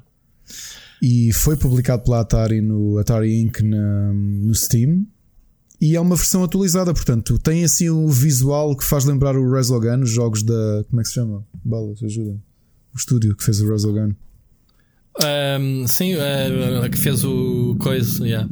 falámos a semana passada uh, House deles. Marquee. House Marquee. Sim, era, fiz, falámos deles a semana passada por causa do Exato. jogo da PlayStation 5. O visual é mais semelhante aos, ao, ao que a House Marquee anda a fazer nos jogos deles e é um Missile Command. Eu já não lembrava quão difícil era o Missile Command e perdi uh, algumas vezes. Mas pronto, mas também tive aqui o meu, a minha zona de.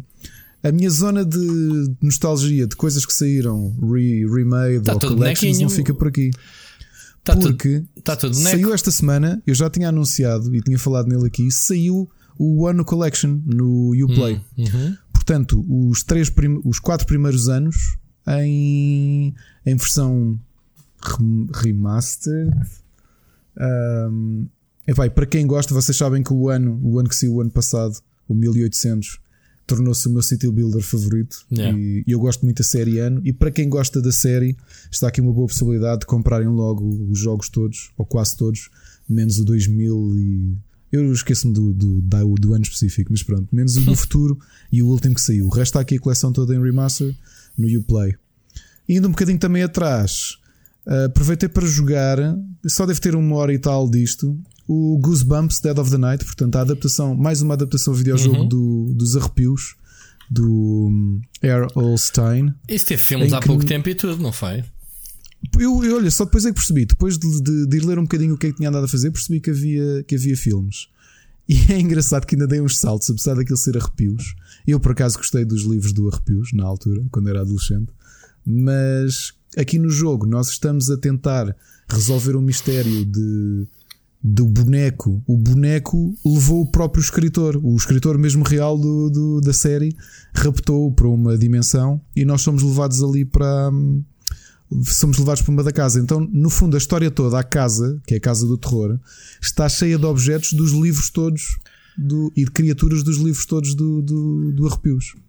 E então foi engraçado que eu, a primeira vez que morri, não sabia que podia morrer assim, ter game over. Estava a investigar, não é? Porque aquilo é assim muito point and click 3D, estás a ver?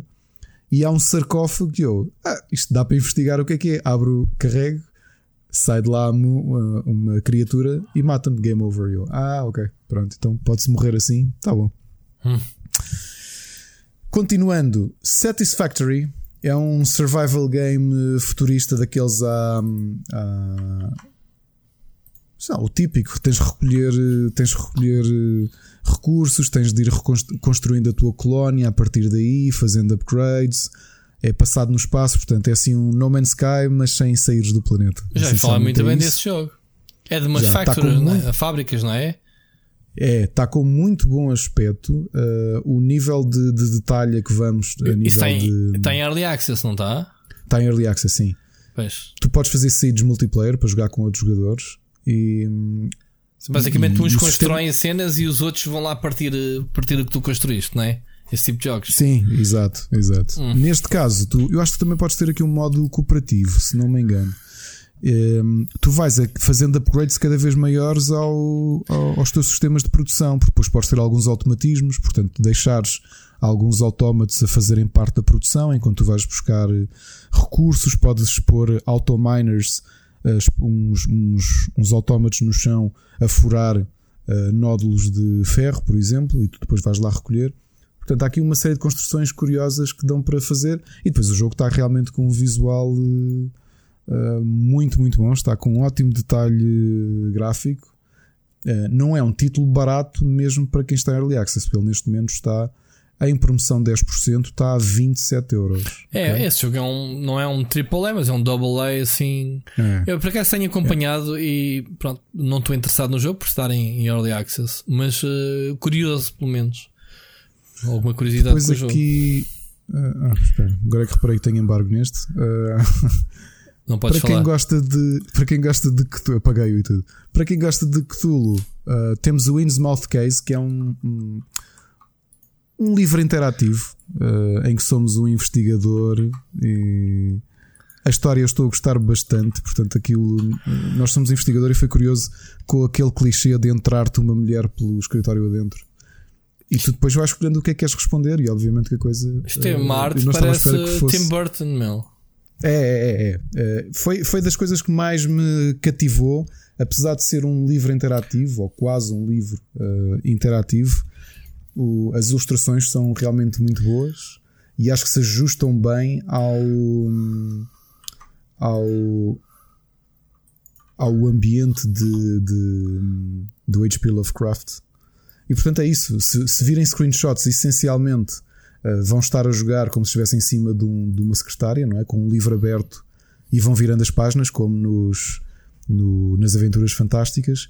Mas do que joguei gostei mesmo muito Acho que é aqui um, uma text-based adventure muito, muito boa, que por acaso tem alguns momentos de comédia que eu não estava à espera.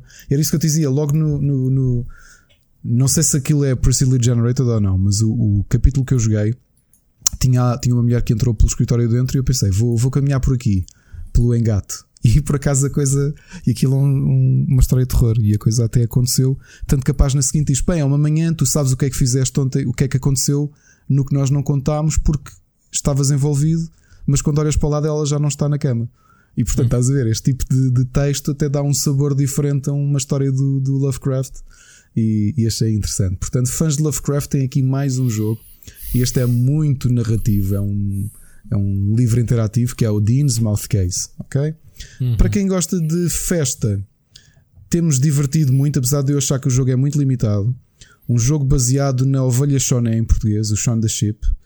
para a Switch chamado Home Ship Home Farmageddon Party Edition, que não é mais do que isso, é um party game com do, de, do Ovelha Choné que tem uma componente também de single player, uh, desculpa, uma, uma componente de campanha em cooperativo que faz lembrar os Three Lost um... Vikings. Ai, ajuda-me. O Three Lost, Lost Vikings, porque são, temos três ovelhas diferentes, cada uma com habilidades diferentes, e temos de resolver puzzle a puzzle. E os puzzles são só um ecrã. Imagina um puzzle só que é, temos que conseguir chegar ali, as três. E como é que resolvemos isto? E depois, para além dessa parte física, de, de, tem a parte de party game que eu e o meu filho temos jogado e temos rido imenso. É um puzzle game barra party game mais para miúdos, mas é desenhado é interessante à mão. se vocês quiserem. Hã? É, o jogo parece ser desenhado à mão, as ovelhas e isso. É, é, é. Até tem, tem essa parte de diferente, né? nós sabemos que o Shaun Ship é feito pela Artman, é feito em, em stop motion, né? uhum. stop motion. Neste caso é tudo desenhado à mão, funciona bem. E se vocês quiserem introduzir, se tiverem filhos uh, mais pequenos e quiserem introduzi-los a puzzle games ou platformers. Por, falar nisso, deixa-me é só interromper-te. Ouviste o rumor de que estavam a fazer a fuga da Galinha 2? Ouvi o rumor, sim senhor, e fiquei muito contente. Vês? Pronto, eu sabia que ias gostar. A Hardman é Hardman, pá. O, o, um é, foi, foi eles que arderam, não foi? Uh, que houve aquele incêndio que quase que uma falência do estúdio. Não foram eles? Não sei, eles tiveram com uma exposição há pouco tempo agora. Se não foi há pouco, já foi há uns anos que, que os gajos tiveram. Ardeu mesmo o, o estúdio.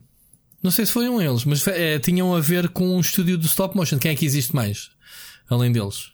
Essa, assim, muito conhecidos, não há. Não há... Os do Fuga das Galinhas e do Ovelha Chana é, é eles, não é? Deixa-me cá ver.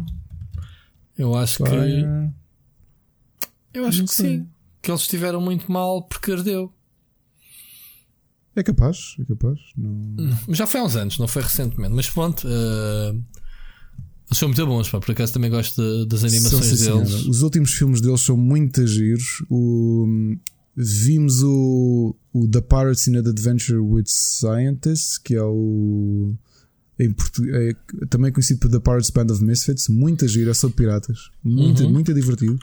Fomos ver ao cinema o Early Man, eu e o meu filho e a minha mulher há, há dois anos. Não, por acaso foi só com o meu filho porque o mais pequeno tinha nascido. Foi isso.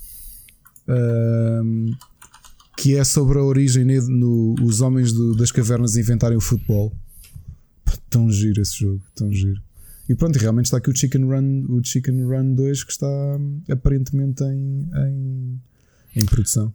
Uh, portanto, o, o estúdio, o armazém do Wallace and Gromit são é eles. É isso, é isso. É, exatamente, é isso. Foram destruídos armazéns, sim, uh, ah. mas isto já foi em 2005. Ih, há uns anos valentes já. como é que eu ainda fiquei com essa na cabeça? Olha, é verdade, sim, senhor. Yeah. Queimaram 30 anos de, de, de, de história, de né? props que eles props, tinham. Yeah. Yeah. Eu lembro-me na altura que eles tiveram para. Olha, de jogos foi isto. Joguei muitos indies esta semana, como já viste, e coisas nostálgicas. Séries é que também tenho aqui uma quantidade de sugestões. Aceitámos a tua sugestão e começámos a ver o Reality Z. Já vamos a meio, ok? Então, e o que é que achaste? É engraçado. É engraçado. É, é, é, é só assim, por serem é brasileiro, o... só por serem brasileiro já é fixe, não é? É o Shaun of the Dead, yeah. pronto, possível. É mais, muito mais, muito, mas é muito forte. mais fraquinho que o Shaun of the Dead, mas está bem mas é pensado, é por acaso. Mas é forte em termos de e imagem. Porquê é que parámos? Parámos de ver porquê, Rui? Porque de repente abri o, o Amazon Prime e decidimos ver o upload, que para quem não sabe que é te, do criador. Que eu, te, eu tenho andado a sugerir. Exato, que tu sugeriste aqui. E então mas ainda não vi. E então, Está, estávamos a jantar e a jantar pensámos: epá, não vamos ver o, o Reality Z por razões óbvias, não é? Claro. Olha, vamos ver o upload. E então? E o upload é uma das melhores séries que eu vi este ano. Fogo, man. Lá, vou fazer. Vou, vou carregar para as férias de longe é genial. Epá, não basta ser, ser uma criação do Greg Daniels, que para quem não sabe é o criador do The Office americano, do Parks and Recreation e da série de animação barra sitcom King of the Hill. O upload é tão bom, mas tão bom. O conceito daquilo é. Epá, aquilo é uma comédia, mas imagina Black Mirror, mas com um toque de humor. Ok? É, a melhor descrição que eu posso fazer, porque se contar mais mas vou é, estragar. Mas é, é antológico também? Ou? Não é antológico, é uma história só ah, passada tá. dentro de um universo em que hum, esta parte acho que sabe do trailer. Foi que eu disse. Podes, Sim, fazer o upload. Contaste aqui, Sim. podes fazer upload de, para um. Só que o dependendo do que tu pagas, morre, vais para uma instância. Morre cedo demais, ou o que é que é? Não, sim, o protagonista morre cedo demais e depois yeah. é assim, aquilo é genial, especialmente para quem está bem ligado ao mercado, aos mercados tecnológicos, porque, por exemplo, tu tens montes de microtransações e DLCs no teu mundo pós-morte. Ok. É tão Ou seja, bom, tem montes. Eu, por acaso, foi que me chamou a atenção foi buscar de olhos aos videojogos, sim. Tem Tinha... montes de coisas de. É assim, nem acho que seja só a questão dos videojogos. Sim, tecnologia, tecnologia sim, todo, exatamente. Que é. Hum, isso o protagonista descobre logo que é ele está todo contente, chega logo ao, ao, restaurante, não é? Porque ele foi, não vou dizer como, mas ele, ele pós-morte ele foi feito upload para o mais caro de todos, que é um hotel brutal. ok? Então ele chega ao restaurante onde está toda a gente a comer e ele uou, vai pegar numa coisa e de repente aquilo parece no ar o, o preço pelo pagar. Claro, ele, claro. É? E então ele vai pagar, só que quem que lhe pagou o upload para lá é que tem de autorizar as microtransações uma oh uma. my god, certo. Que aquilo tem tipo parental, parental um, control. Houve. Oh, control. Uhum. Se querem, o Rui já tinha aqui considerado upload. Nós vimos aquilo de seguida. Nós são 10 episódios, vai ter continuação. Aconselhar okay. como curiosidade, porque lá, lá está. Então, nós temos aqui dois níveis de de... É, do género, isto parece bom isto e parece olha, bom, afinal é mesmo bom e vimos e vejo. Porque viste, pronto, exato. Eu estou nessa fase de, pá, viste, chamou-me a atenção, está na lista. Tu foste olha, lá. Eu segui, eu segui a sugestão do Rui, fui ver, uh, a Amazon já pagou a segunda temporada, portanto vai haver segunda temporada e acreditem, é das melhores coisas que vocês vão ver este, este ano. 10 episódios geniais, especialmente quem nos ouve, acredito que tenha uma grande ligação à tecnologia, vai adorar aquilo que, que é o upload, ok? E é do Greg Daniels, era muito difícil disto ser mau, ok? Portanto, vimos o upload. Quando acabámos o upload, uh, começámos a ver a série Mason, que, é, que está agora a dar semanalmente, uh, acho que é no HBO. Isto é um bocado difícil, como nós temos as aplicações todas. Eu já tenho Sim. dificuldade em saber onde é que ela está, mas onde acho é que, que o Mason está no HBO e é a versão 2020 do famoso detetive Perry ah, Mason. Bem parece que se chama o Perry Mason. É, com a diferença que é no início é, é? da carreira dele e eles tentam criar aqui uma versão mais agressiva da história, ou seja, menos romantizada. Uh, o próprio mundo é, um é muito mais violento e depois ali no, no elenco começa logo com o parceiro dele, é um ator genial que é o John Lithgow, logo assim para, para matar uh, para matar o elenco. E o próprio, o próprio Perry Mason, agora estou a ver aqui onde é que está. Está a tentar ver se vos dizia o nome do ator que, que faz de Perry Mason e agora não me lembro. E a atriz que entra também é a protagonista do Orphan Black, que acho que foste tu que falaste nele aqui, não foste? Orphan Black, não. não. Orphan não. Black, a minha mulher viu a série toda, eu vi a primeira temporada e gostei. E realmente a atriz é uh, brilhante, uh, consegui fazer dezenas de papéis sozinho. Portanto, o, é o Matthew o, Reese, não é? É o Matthew Reese, exatamente. É o protagonista, é quem faz de Mason.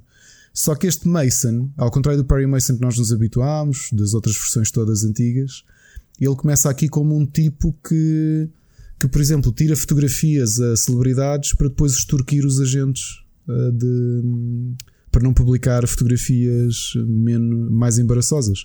Isto é passado nos anos 20 e ele anda ali a tentar ter dinheiro para conseguir sobreviver, que ele tem uma quinta muito podre que foi, foi-lhe deixado pelos pais, e ele não é o Perry Mason que nós conhecemos ainda, ok?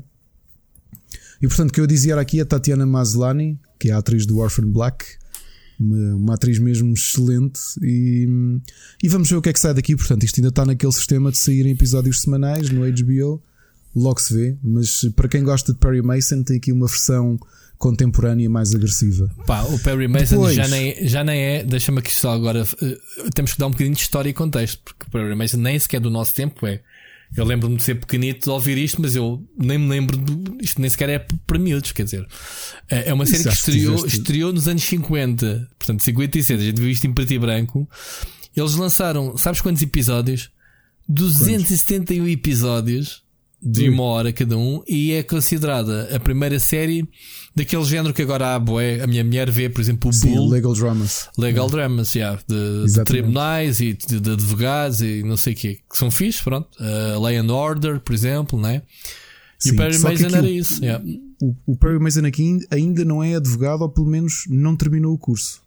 Ok. Porque ele teve que parar uh, os estudos, pelo que eu percebi, eles não foram ainda muito fundo mas ele não está a trabalhar como advogado, ele está a trabalhar para um advogado. Sim, porque esta série baseava-se, e é aquilo que eu me lembro, é metade do episódio era muito pouca investigação. Não, muito pouca Exato. investigação, era só mais um contexto, porque tudo o resto era diálogos na, no tribunal. Era tipo Exatamente. uma seca Exatamente. do caraças, mesmo. E, e eu lembro de ver isto e dizer fogo, ainda não gosto nada disto. Mas o nome Depois, Barry Mason fica é, na memória. Yeah. E para quem não se lembra, é uma música do grande Ozzy Osbourne. Okay? Ah, é? Não sabia. É.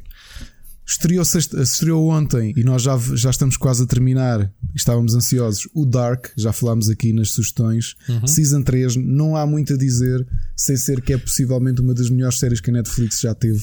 E dentro do género de ficção científica. E porquê é que acabou? Coisas... O arco acabou? É para acabar ou porque. É para acabar mesmo. Acaba na terceira season, no total são. Mas se é tão 20... boa, não, não conseguiam eh, prolongar isto para mais seasons? Nem eles queriam. E eu acho que é certo fazerem. Eu estou a ver mais ou menos para onde é que a coisa vai. E. E pronto, como são as imagens de, de, de promocionais, não, não vale a pena dizer, não é? Porque fala-se muito do fim do mundo, os fins do mundo possíveis, uhum. ou o que é que pode acontecer para acabar o mundo ou não. Uh, mas Dark não é só sobre isso. Uh, okay. Mas continua a ser daquelas séries que quase que valia a pena começar a ver da Season 1, porque eles no total são 26 episódios uh, para, para apanhar o fio à meada, porque Dark não é nada fácil. Não é mesmo nada fácil. Não quero falar muito, muito mais sobre isto, porque estrago. Agora, uma coisa que descobrimos hoje, e que curiosamente é a primeira vez, é, o, é, tem sido um recorde no Netflix, no mundo todo, no top 10, que é um game show chamado Floor is Lava. Opa, não me digas que isso tem a ver com Minecraft. Não tem a ver com Minecraft. O Floor is Lava é aquela brincadeira. É aquela brincadeira dos youtubers. Fizeram, não é? Dos youtubers, foi lava. Não, não é de YouTube, não é de youtuber. É de crianças que fizeram isto Sim, claro. antes de existir a internet. Olha, não podemos claro. tocar no chão. Yeah. E fizeram um game show, tipo uma coisa tipo American Gladiators ou até certo. Jogos Sem Fronteiras, que é uma Sim. sala toda coberta por lava, que na prática aquilo é água laranja, mas com jatos e não sei o que, e fumo, com objetos no chão, tipo pirâmides, sofás e, e tem de conseguir chegar ao fim, uma equipa. E a equipa que, que fizer mais pontos é um ponto por cada membro da equipa que consiga chegar ao fim. E aquilo é. Até os outros não chegarem, morrem ou como é que é? Morrem. É, se caíres água, és obri... tens mesmo de deixar cair para dar o efeito que morreste na lava e desapareces, ok? Mas e desaparece aquilo... programa? É um programa de morte? não. Ah, só no jogo. Não, meu. Não sei, é um meu, game show, é um game show familiar, meu. É como os, ah, os Jogos Sem Fronteiras. Estás mas está bem, mas podia é ser um game show tipo. Tipo Corridas da Morte, sei lá, não sei. Não, não. não Tem conheço. esse twist, como é suposto a água simular a lava. Pá, tu molhas só, não eras obrigado a deixar-te cair, mas acho que pelas regras eles não contam isso. Mas tu notas pelo comportamento dos, dos jogadores é. Imagina, eles saltam de uma, de, um, de, uma peça para a outra, um armário para o outro, ah, estás a ver? Já percebi. Mas se escorregarem e conseguirem agarrar-se e as pernas já ficarem dentro d'água, isto não, uma série. Isto é, é, como tu dizes, é tipo American Gladiators. Tá bem, já é, é uma coisa real, é uma coisa de competição. Sim, eu estava a olhar para isso como uma série e estava a perceber o contexto não, disso. Não, não, não, não. Isto é um game show. Já estou a ver, estou a ver o trailer. A, a curiosidade, olha, está muito divertido, está muito original, porque aquilo é uma sala só e tem montes de coisas para interagir, tipo alavancas secretas que eles têm de conseguir descobrir e aquilo é. Eles estão lá no máximo 10 minutos. É o pessoal aleija-se nesta cena, mano. Cada tralho que mandam na lava. Sim, pá, quando virem Jesus. o trailer vão perceber. Jesus, Agora, Ei, é com é caraças. Baterem com os queixos é muito no chão. divertido. e, e o Netflix está surpreendido porque é a primeira vez que um game show está. Por exemplo, na América, o Floris Lava tem estado no top taco a taco com o Space Force. E é ah. a primeira vez que no mundo todo tens um game show do Netflix. Mas o Netflix é... tem outros game shows? Tem, tem. Eu também não sabia, mas descobri. E como é que eu descobri isto? Porque o perfil do meu filho tem a parte kids só. Uhum. E está lá a sugerir também. Ah. Florislav e o meu filho, pai, o que, é que será isto? E eu, pá, isto é um game show. Tipo, era uma coisa eu disse: Olha, eu, quando eu e a mãe éramos mais pequenos, havia muito disto. Olha, havia uma coisa no verão chamada Jogos Sem Fronteiras. Uhum. Havia uma coisa que eu adorava que era os gladiadores americanos. Pá, que eu era doente. Eu também adorava. Americanos. Fogo, yeah. Ainda existe, acho havia eu. o Havia o outro, já existiu, mas acho que não correu bem e eles cancelaram. Hum. Havia o outro que eu também adorava, que era hum, o.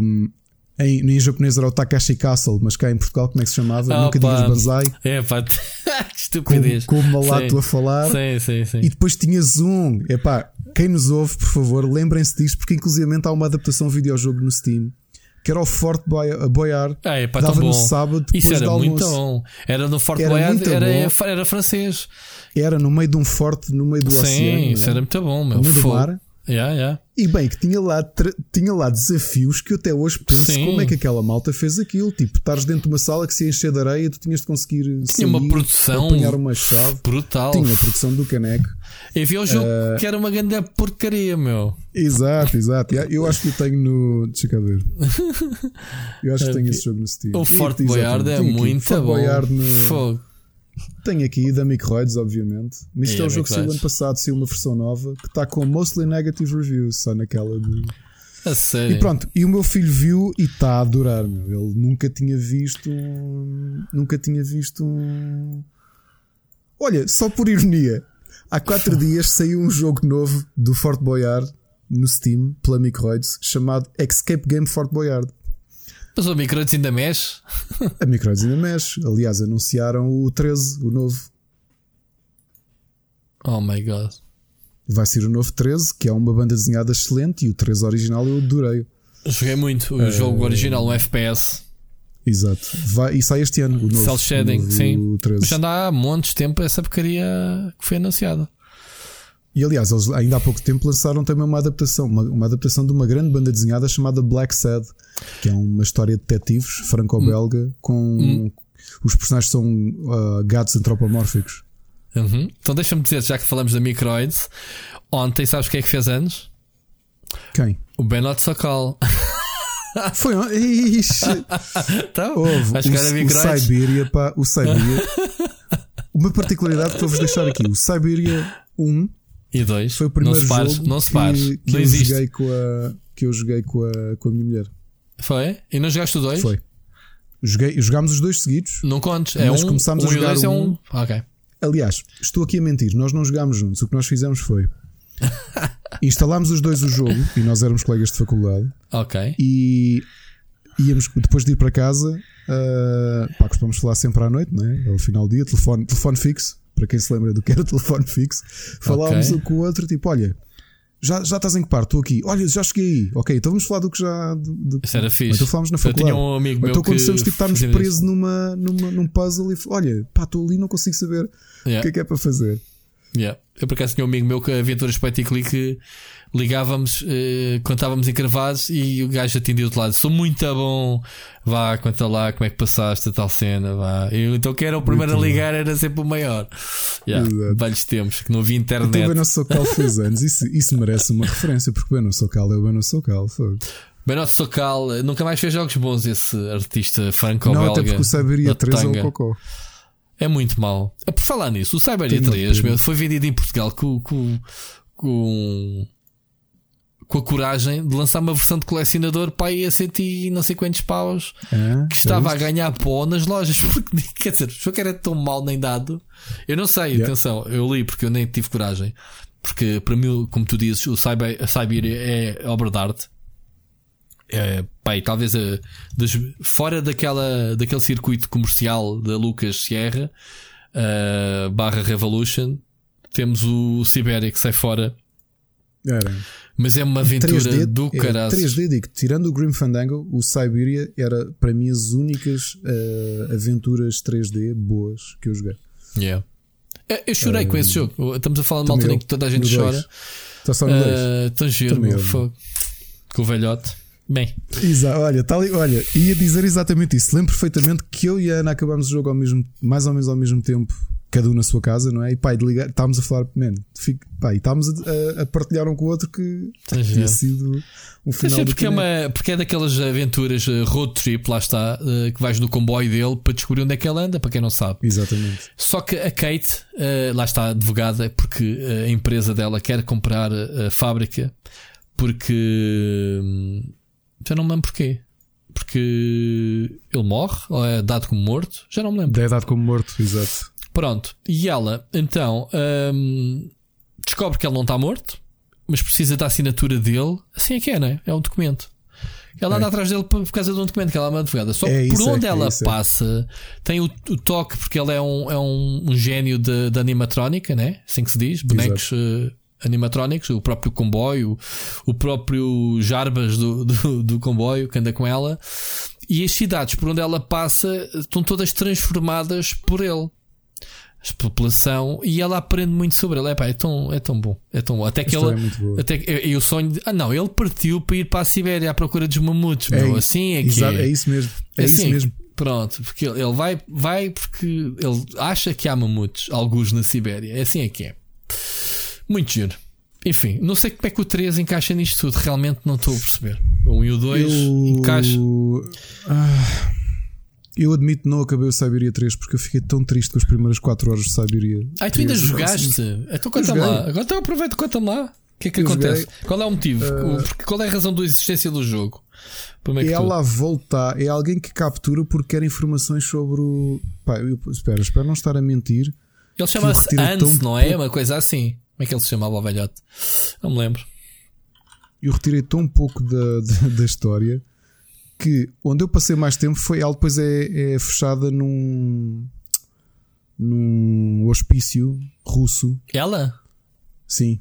Ok. Uh, porque ela depois fala, conta algumas coisas. Kate ela é capturada. Uhum. Sim, ela é capturada e pela polícia russa, se bem me lembro.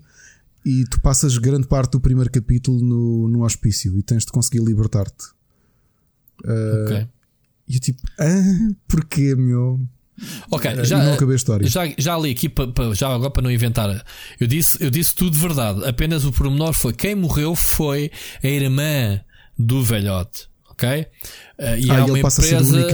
exatamente, é? exato. A irmã, há uma empresa que quer fazer o takeover da empresa de brinquedos, ou o que é que é, da fábrica de, de, das cenas automáticas que eles fazem.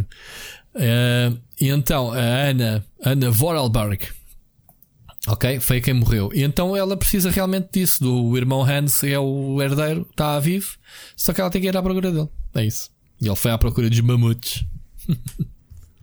Pessoal, Olha, só estou aqui a é confirmar é se tenho ou não, que ainda para terminar, já vamos avançados. Quem aguentou até agora? Quem aguentou até agora? Dê-me só um bocadinho que eu estou a confirmar no meu documento se tenho Cyberia para oferecer, porque se eu tiver, faço já um concurso. Um passatempo um passatempo. Estás a ver? Siberia. Prompto, deixa-me cá ver se tenho Siberia. Eu tenho os meus ali em caixinha, por acaso. Muito cheiro. Ui, olha, tenho o Siberia 3. Se tu quiseres, eu posso dar o Siberia 3. Tens? Eu só tenho sempre. Tenho. É para ser masoquista. Então, não faço passatempo só, lamento. Mas tens só o 3 ou tens os outros também? Tenho, tenho não, só tenho o 3. então, eu, ofereci. Eu aceito com, com desdém. Ok, então já te passo o Siberia 3. Eu aceito com desprezo, do género, vou adicioná-lo, mas nunca o vou jogar, tenho certeza. Estranho. Eu pensava que tinha os outros Siberias para oferecer. Costumo ter. Ok, vou procurar. Se, se tiver novidade para a semana, digo qualquer coisa, ok? uh, Board Games, tenho uma sugestão. Um jogo chamado Between Two Castles of Mad King Ludwig. Foi a nossa diversão desta tarde. Tem uma particularidade. É um jogo do Jamie Stegmaier, do autor do Scythe. Uh, e é um jogo que é baseado em dois jogos diferentes. É um cruzamento mecânico de dois jogos. Um dele, o Between, o, desculpa, Between Two Cities e o Castles of Mad King Ludwig. E então qual é a particularidade deste jogo? É que cada jogador está a construir dois castelos em simultâneo. Um castelo com o jogador à esquerda, um castelo com o jogador à direita e no final, esses castelos, segundo as mecânicas e a tabela de pontuações, vão ter uma classificação. Uhum. E no final, tu ganha, ganha o jogador cujo castelo pior classificado tenha o valor mais alto. Ou seja, tu tens sempre de fazer o melhor pelos dois castelos que estás a construir, com o teu jogador da esquerda e o teu jogador da direita. No meu caso, como joga, no, no nosso caso, como jogámos três pessoas, estávamos sempre a jogar uns com os outros. Ou seja, e como tu podes falar alto e discutir, olha, vê lá, precisamos disto, precisamos daquilo é um jogo interessante. Com mais gente deve ser ainda mais difícil porque é, controlas menos uh, o, a rotação do jogo, não é? Porque não, não está toda a gente envolvida com toda a gente. Uhum. É um jogo muito interessante, se puderem vejam. É um jogo bonito e é um jogo da Stone Meyer, portanto é quase um, um selo de qualidade. Muito bom. Falando em BD, mergulhei num mangá clássico que está em, ah, no, na lista de quase toda a gente e quase tudo o que é sites de entretenimento como um dos melhores mangás uh, já escritos. É um mangá chamado Monster que esteve a ser publicado entre 94 e 2001 de um autor chamado Naoki Urasawa e não é um, um, mangá de heróis nem nada, é muito terra a terra, é um, é um thriller sobre um cirurgião, uh, num, um cirurgião japonês que trabalha num hospital alemão e que começa a ser pressionado para beneficiar, ou de, como ele é muito, muito bom cirurgião, de deixar algumas pessoas morrerem, ou seja, não lhes dar atenção para poder dedicar-se a, a figuras importantes que possam lá aparecer. E isso acontece mais do que uma vez. Uma criança que aparece lá, uh, aliás, um senhor imigrante que aparece lá e o diretor diz: Não, não, não, não, tens de ir a tratar daquele porque tu és o melhor cirurgião e aquele tipo é dono de uma empresa. E portanto, isto é um thriller que começa aqui e que vai descambar na procura de um serial killer que está uh, ligado de alguma forma a este cirurgião. É uma história muito séria, uma história adulta, mas é realmente. Eu percebo porque é que muita gente o considera um dos melhores uh, mangás uh, da história. Portanto, é aqui uma sugestão completamente diferente de banda desenhada. Uhum. Música e muito a correr. Espera, espera, espera, espera, espera, deixa-me só fazer uma observação porque eu não disse nada de séries que ando a ver. Porque ah, não, não acrescento nada. Não, queria só dizer que acabei de ver o Space Force porque eu estou a ver o Snowpiercer e comecei a retomei o Better Call Saul, portanto uhum. não tenho nada a acrescentar. O Space Force é a pior série que eu vi nos últimos anos. Já tinha dito isto a semana passada. Okay. Não sei como é que ele tem tido sucesso, como tu dizes, nos Estados Unidos, só à frente do Flores Lava, não é? Como tu estavas a dizer. Uh, deixa pontas soltas no fim. Lembras-te de dizer que a mulher dele foi presa ao início? E Sim. a série não te responde. Tipo, pois porquê? Eu acho que é de propósito mesmo. Mas aquilo nem sequer é um drama. Tipo, é um pseudo. Não é nada, não é carne, não é peixe. É, é estúpido só. É. é não, lá está. O Malkovich salva um bocadito aquilo. Uh, e o Fuck Tani, não sei como é que se chama o ator. Também acho giro. Uh, que é o Relações Públicas deles que, é, que é, é um totó.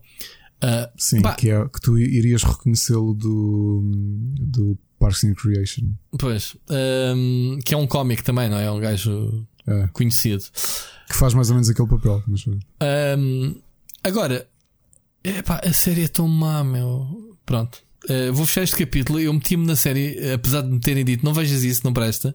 E eu fui ver por teimosia uh, e pronto. Não recomendo, malta. Siga, siga. Não gastar tempo com okay, muito a correr sugestões musicais. Já vamos na duas horas e meia de programa. Hum. O baixista de Symphony X acabou de lançar um álbum. É Michael Upon Silent Assassins. O álbum chama-se Horror of Babylon. O histórico e mítico Ian Gillan. Uhum. Então a gente conhece o Ian Gillan. Acabou de lançar a versão tripla em CD do seu, dos seus concertos em Moscou e São Petersburgo, que se chama Contractual Obligation partes 1 a 3. A clássica banda de rock prog britânica Magenta vão lançar dia 1 de julho o novo álbum Masters of Illusion. Com, é capaz de ser da minha banda, uma das minhas bandas favoritas eh, de prog com, com uma voz feminina. Portanto, Magenta a voltar. E agora de bandas, uma banda hum, de prog italiana que vai voltar, os Logos, também dia 1 de julho, lançaram, vão lançar o álbum chamado Sadako El Emília Gruda e Carta. Voltando aqui a músicas, uh, continuando no prog, dia 3 de julho, Pixie Ninja lançam Colors Out of Space e depois, para aquilo que muitos apelidam de Cyber Instrumental Metal, o Paul Wardingham lançou Day Zero One Rise of the Horde. Portanto, um, talvez uma boa música para ouvirem quando estiverem a raidar, trabalhar. A raidar no World of Warcraft. Ou isso, ou, ou, no Cyberpunk, quando ele sair, já que isto é um Cyber Industrial Metal. E o Geoff Whitley Project acabou de lançar Age of the Gods. Estas são as sugestões da semana. Muito bem, muito bem. Uh, eu não tenho nada de música para te. Eu tenho andado a ouvir uh, os nossos amigos piratas por acaso fiquei viciado ah, para culpa tua. É tão bom, né? Uh, como é que se chama? Storm. Uh, Hailstorm. O álbum, o álbum, uh, não me lembro agora o nome. Qual, qual, é o, qual, qual? Qual é o álbum que eu estou a ver? Epá, um que, que é da versão deluxe que tem uh, um álbum todo gravado só com uns cães. é o. Não sei se é o Curse of the Crystal Coconut. Deixa-me aqui confirmar. Não Isso é. é o último. Este é o, é último. último, não é? Não, há um álbum cuja versão deluxe. Deixa-me aqui ver qual é que, é que eu tenho aqui. Yeah, é, o, é, o no grave, Deluxe, é o No Grave But The Sea. A Deluxe Edition está no, no Spotify. Tem o álbum uh, gravado outra vez, todo. Só que se chama-se, por exemplo, a primeira música No Grave But The Sea for Dogs. Uh, México for Dogs. E em vez deles cantarem, são cães que ladram. Excelente. Só os eles estão para inventarem uma dessas. É um álbum todo. Eles, o álbum tem 10 músicas e tens outras 10 músicas uh, dog version. Tem que ouvir. Muito, Fica aqui a minha sugestão para o Ricardo que não conhecia. Toma. Muito bom. Obrigado. Ai, que graças. Mas pronto, uh, Ricardo, grande episódio. Mais uma vez, vários temas. Uh, eu um vou curtir as, as minhas séries, sim. Grande episódio grande, sim. Assim é que é. Um, mas isso é claro que as pessoas que vão ouvir, os nossos ouvintes, é que vão dizer se valeu a pena ou não. Esta semana vou estar de férias, de, aliás, que próximos 15 dias estou de férias do meu trabalho, uh, day job. Obviamente que o night job continua, a não ser esta semana que não estou cá. Ainda assim, ainda assim, ainda assim há coisas a, a acontecer. Uh, e ouvimos para a semana, grande amigo. Boa semana para ouvimos ti. Ouvimos para a semana e boas férias. Obrigado, obrigado. Então, vá, um abraço.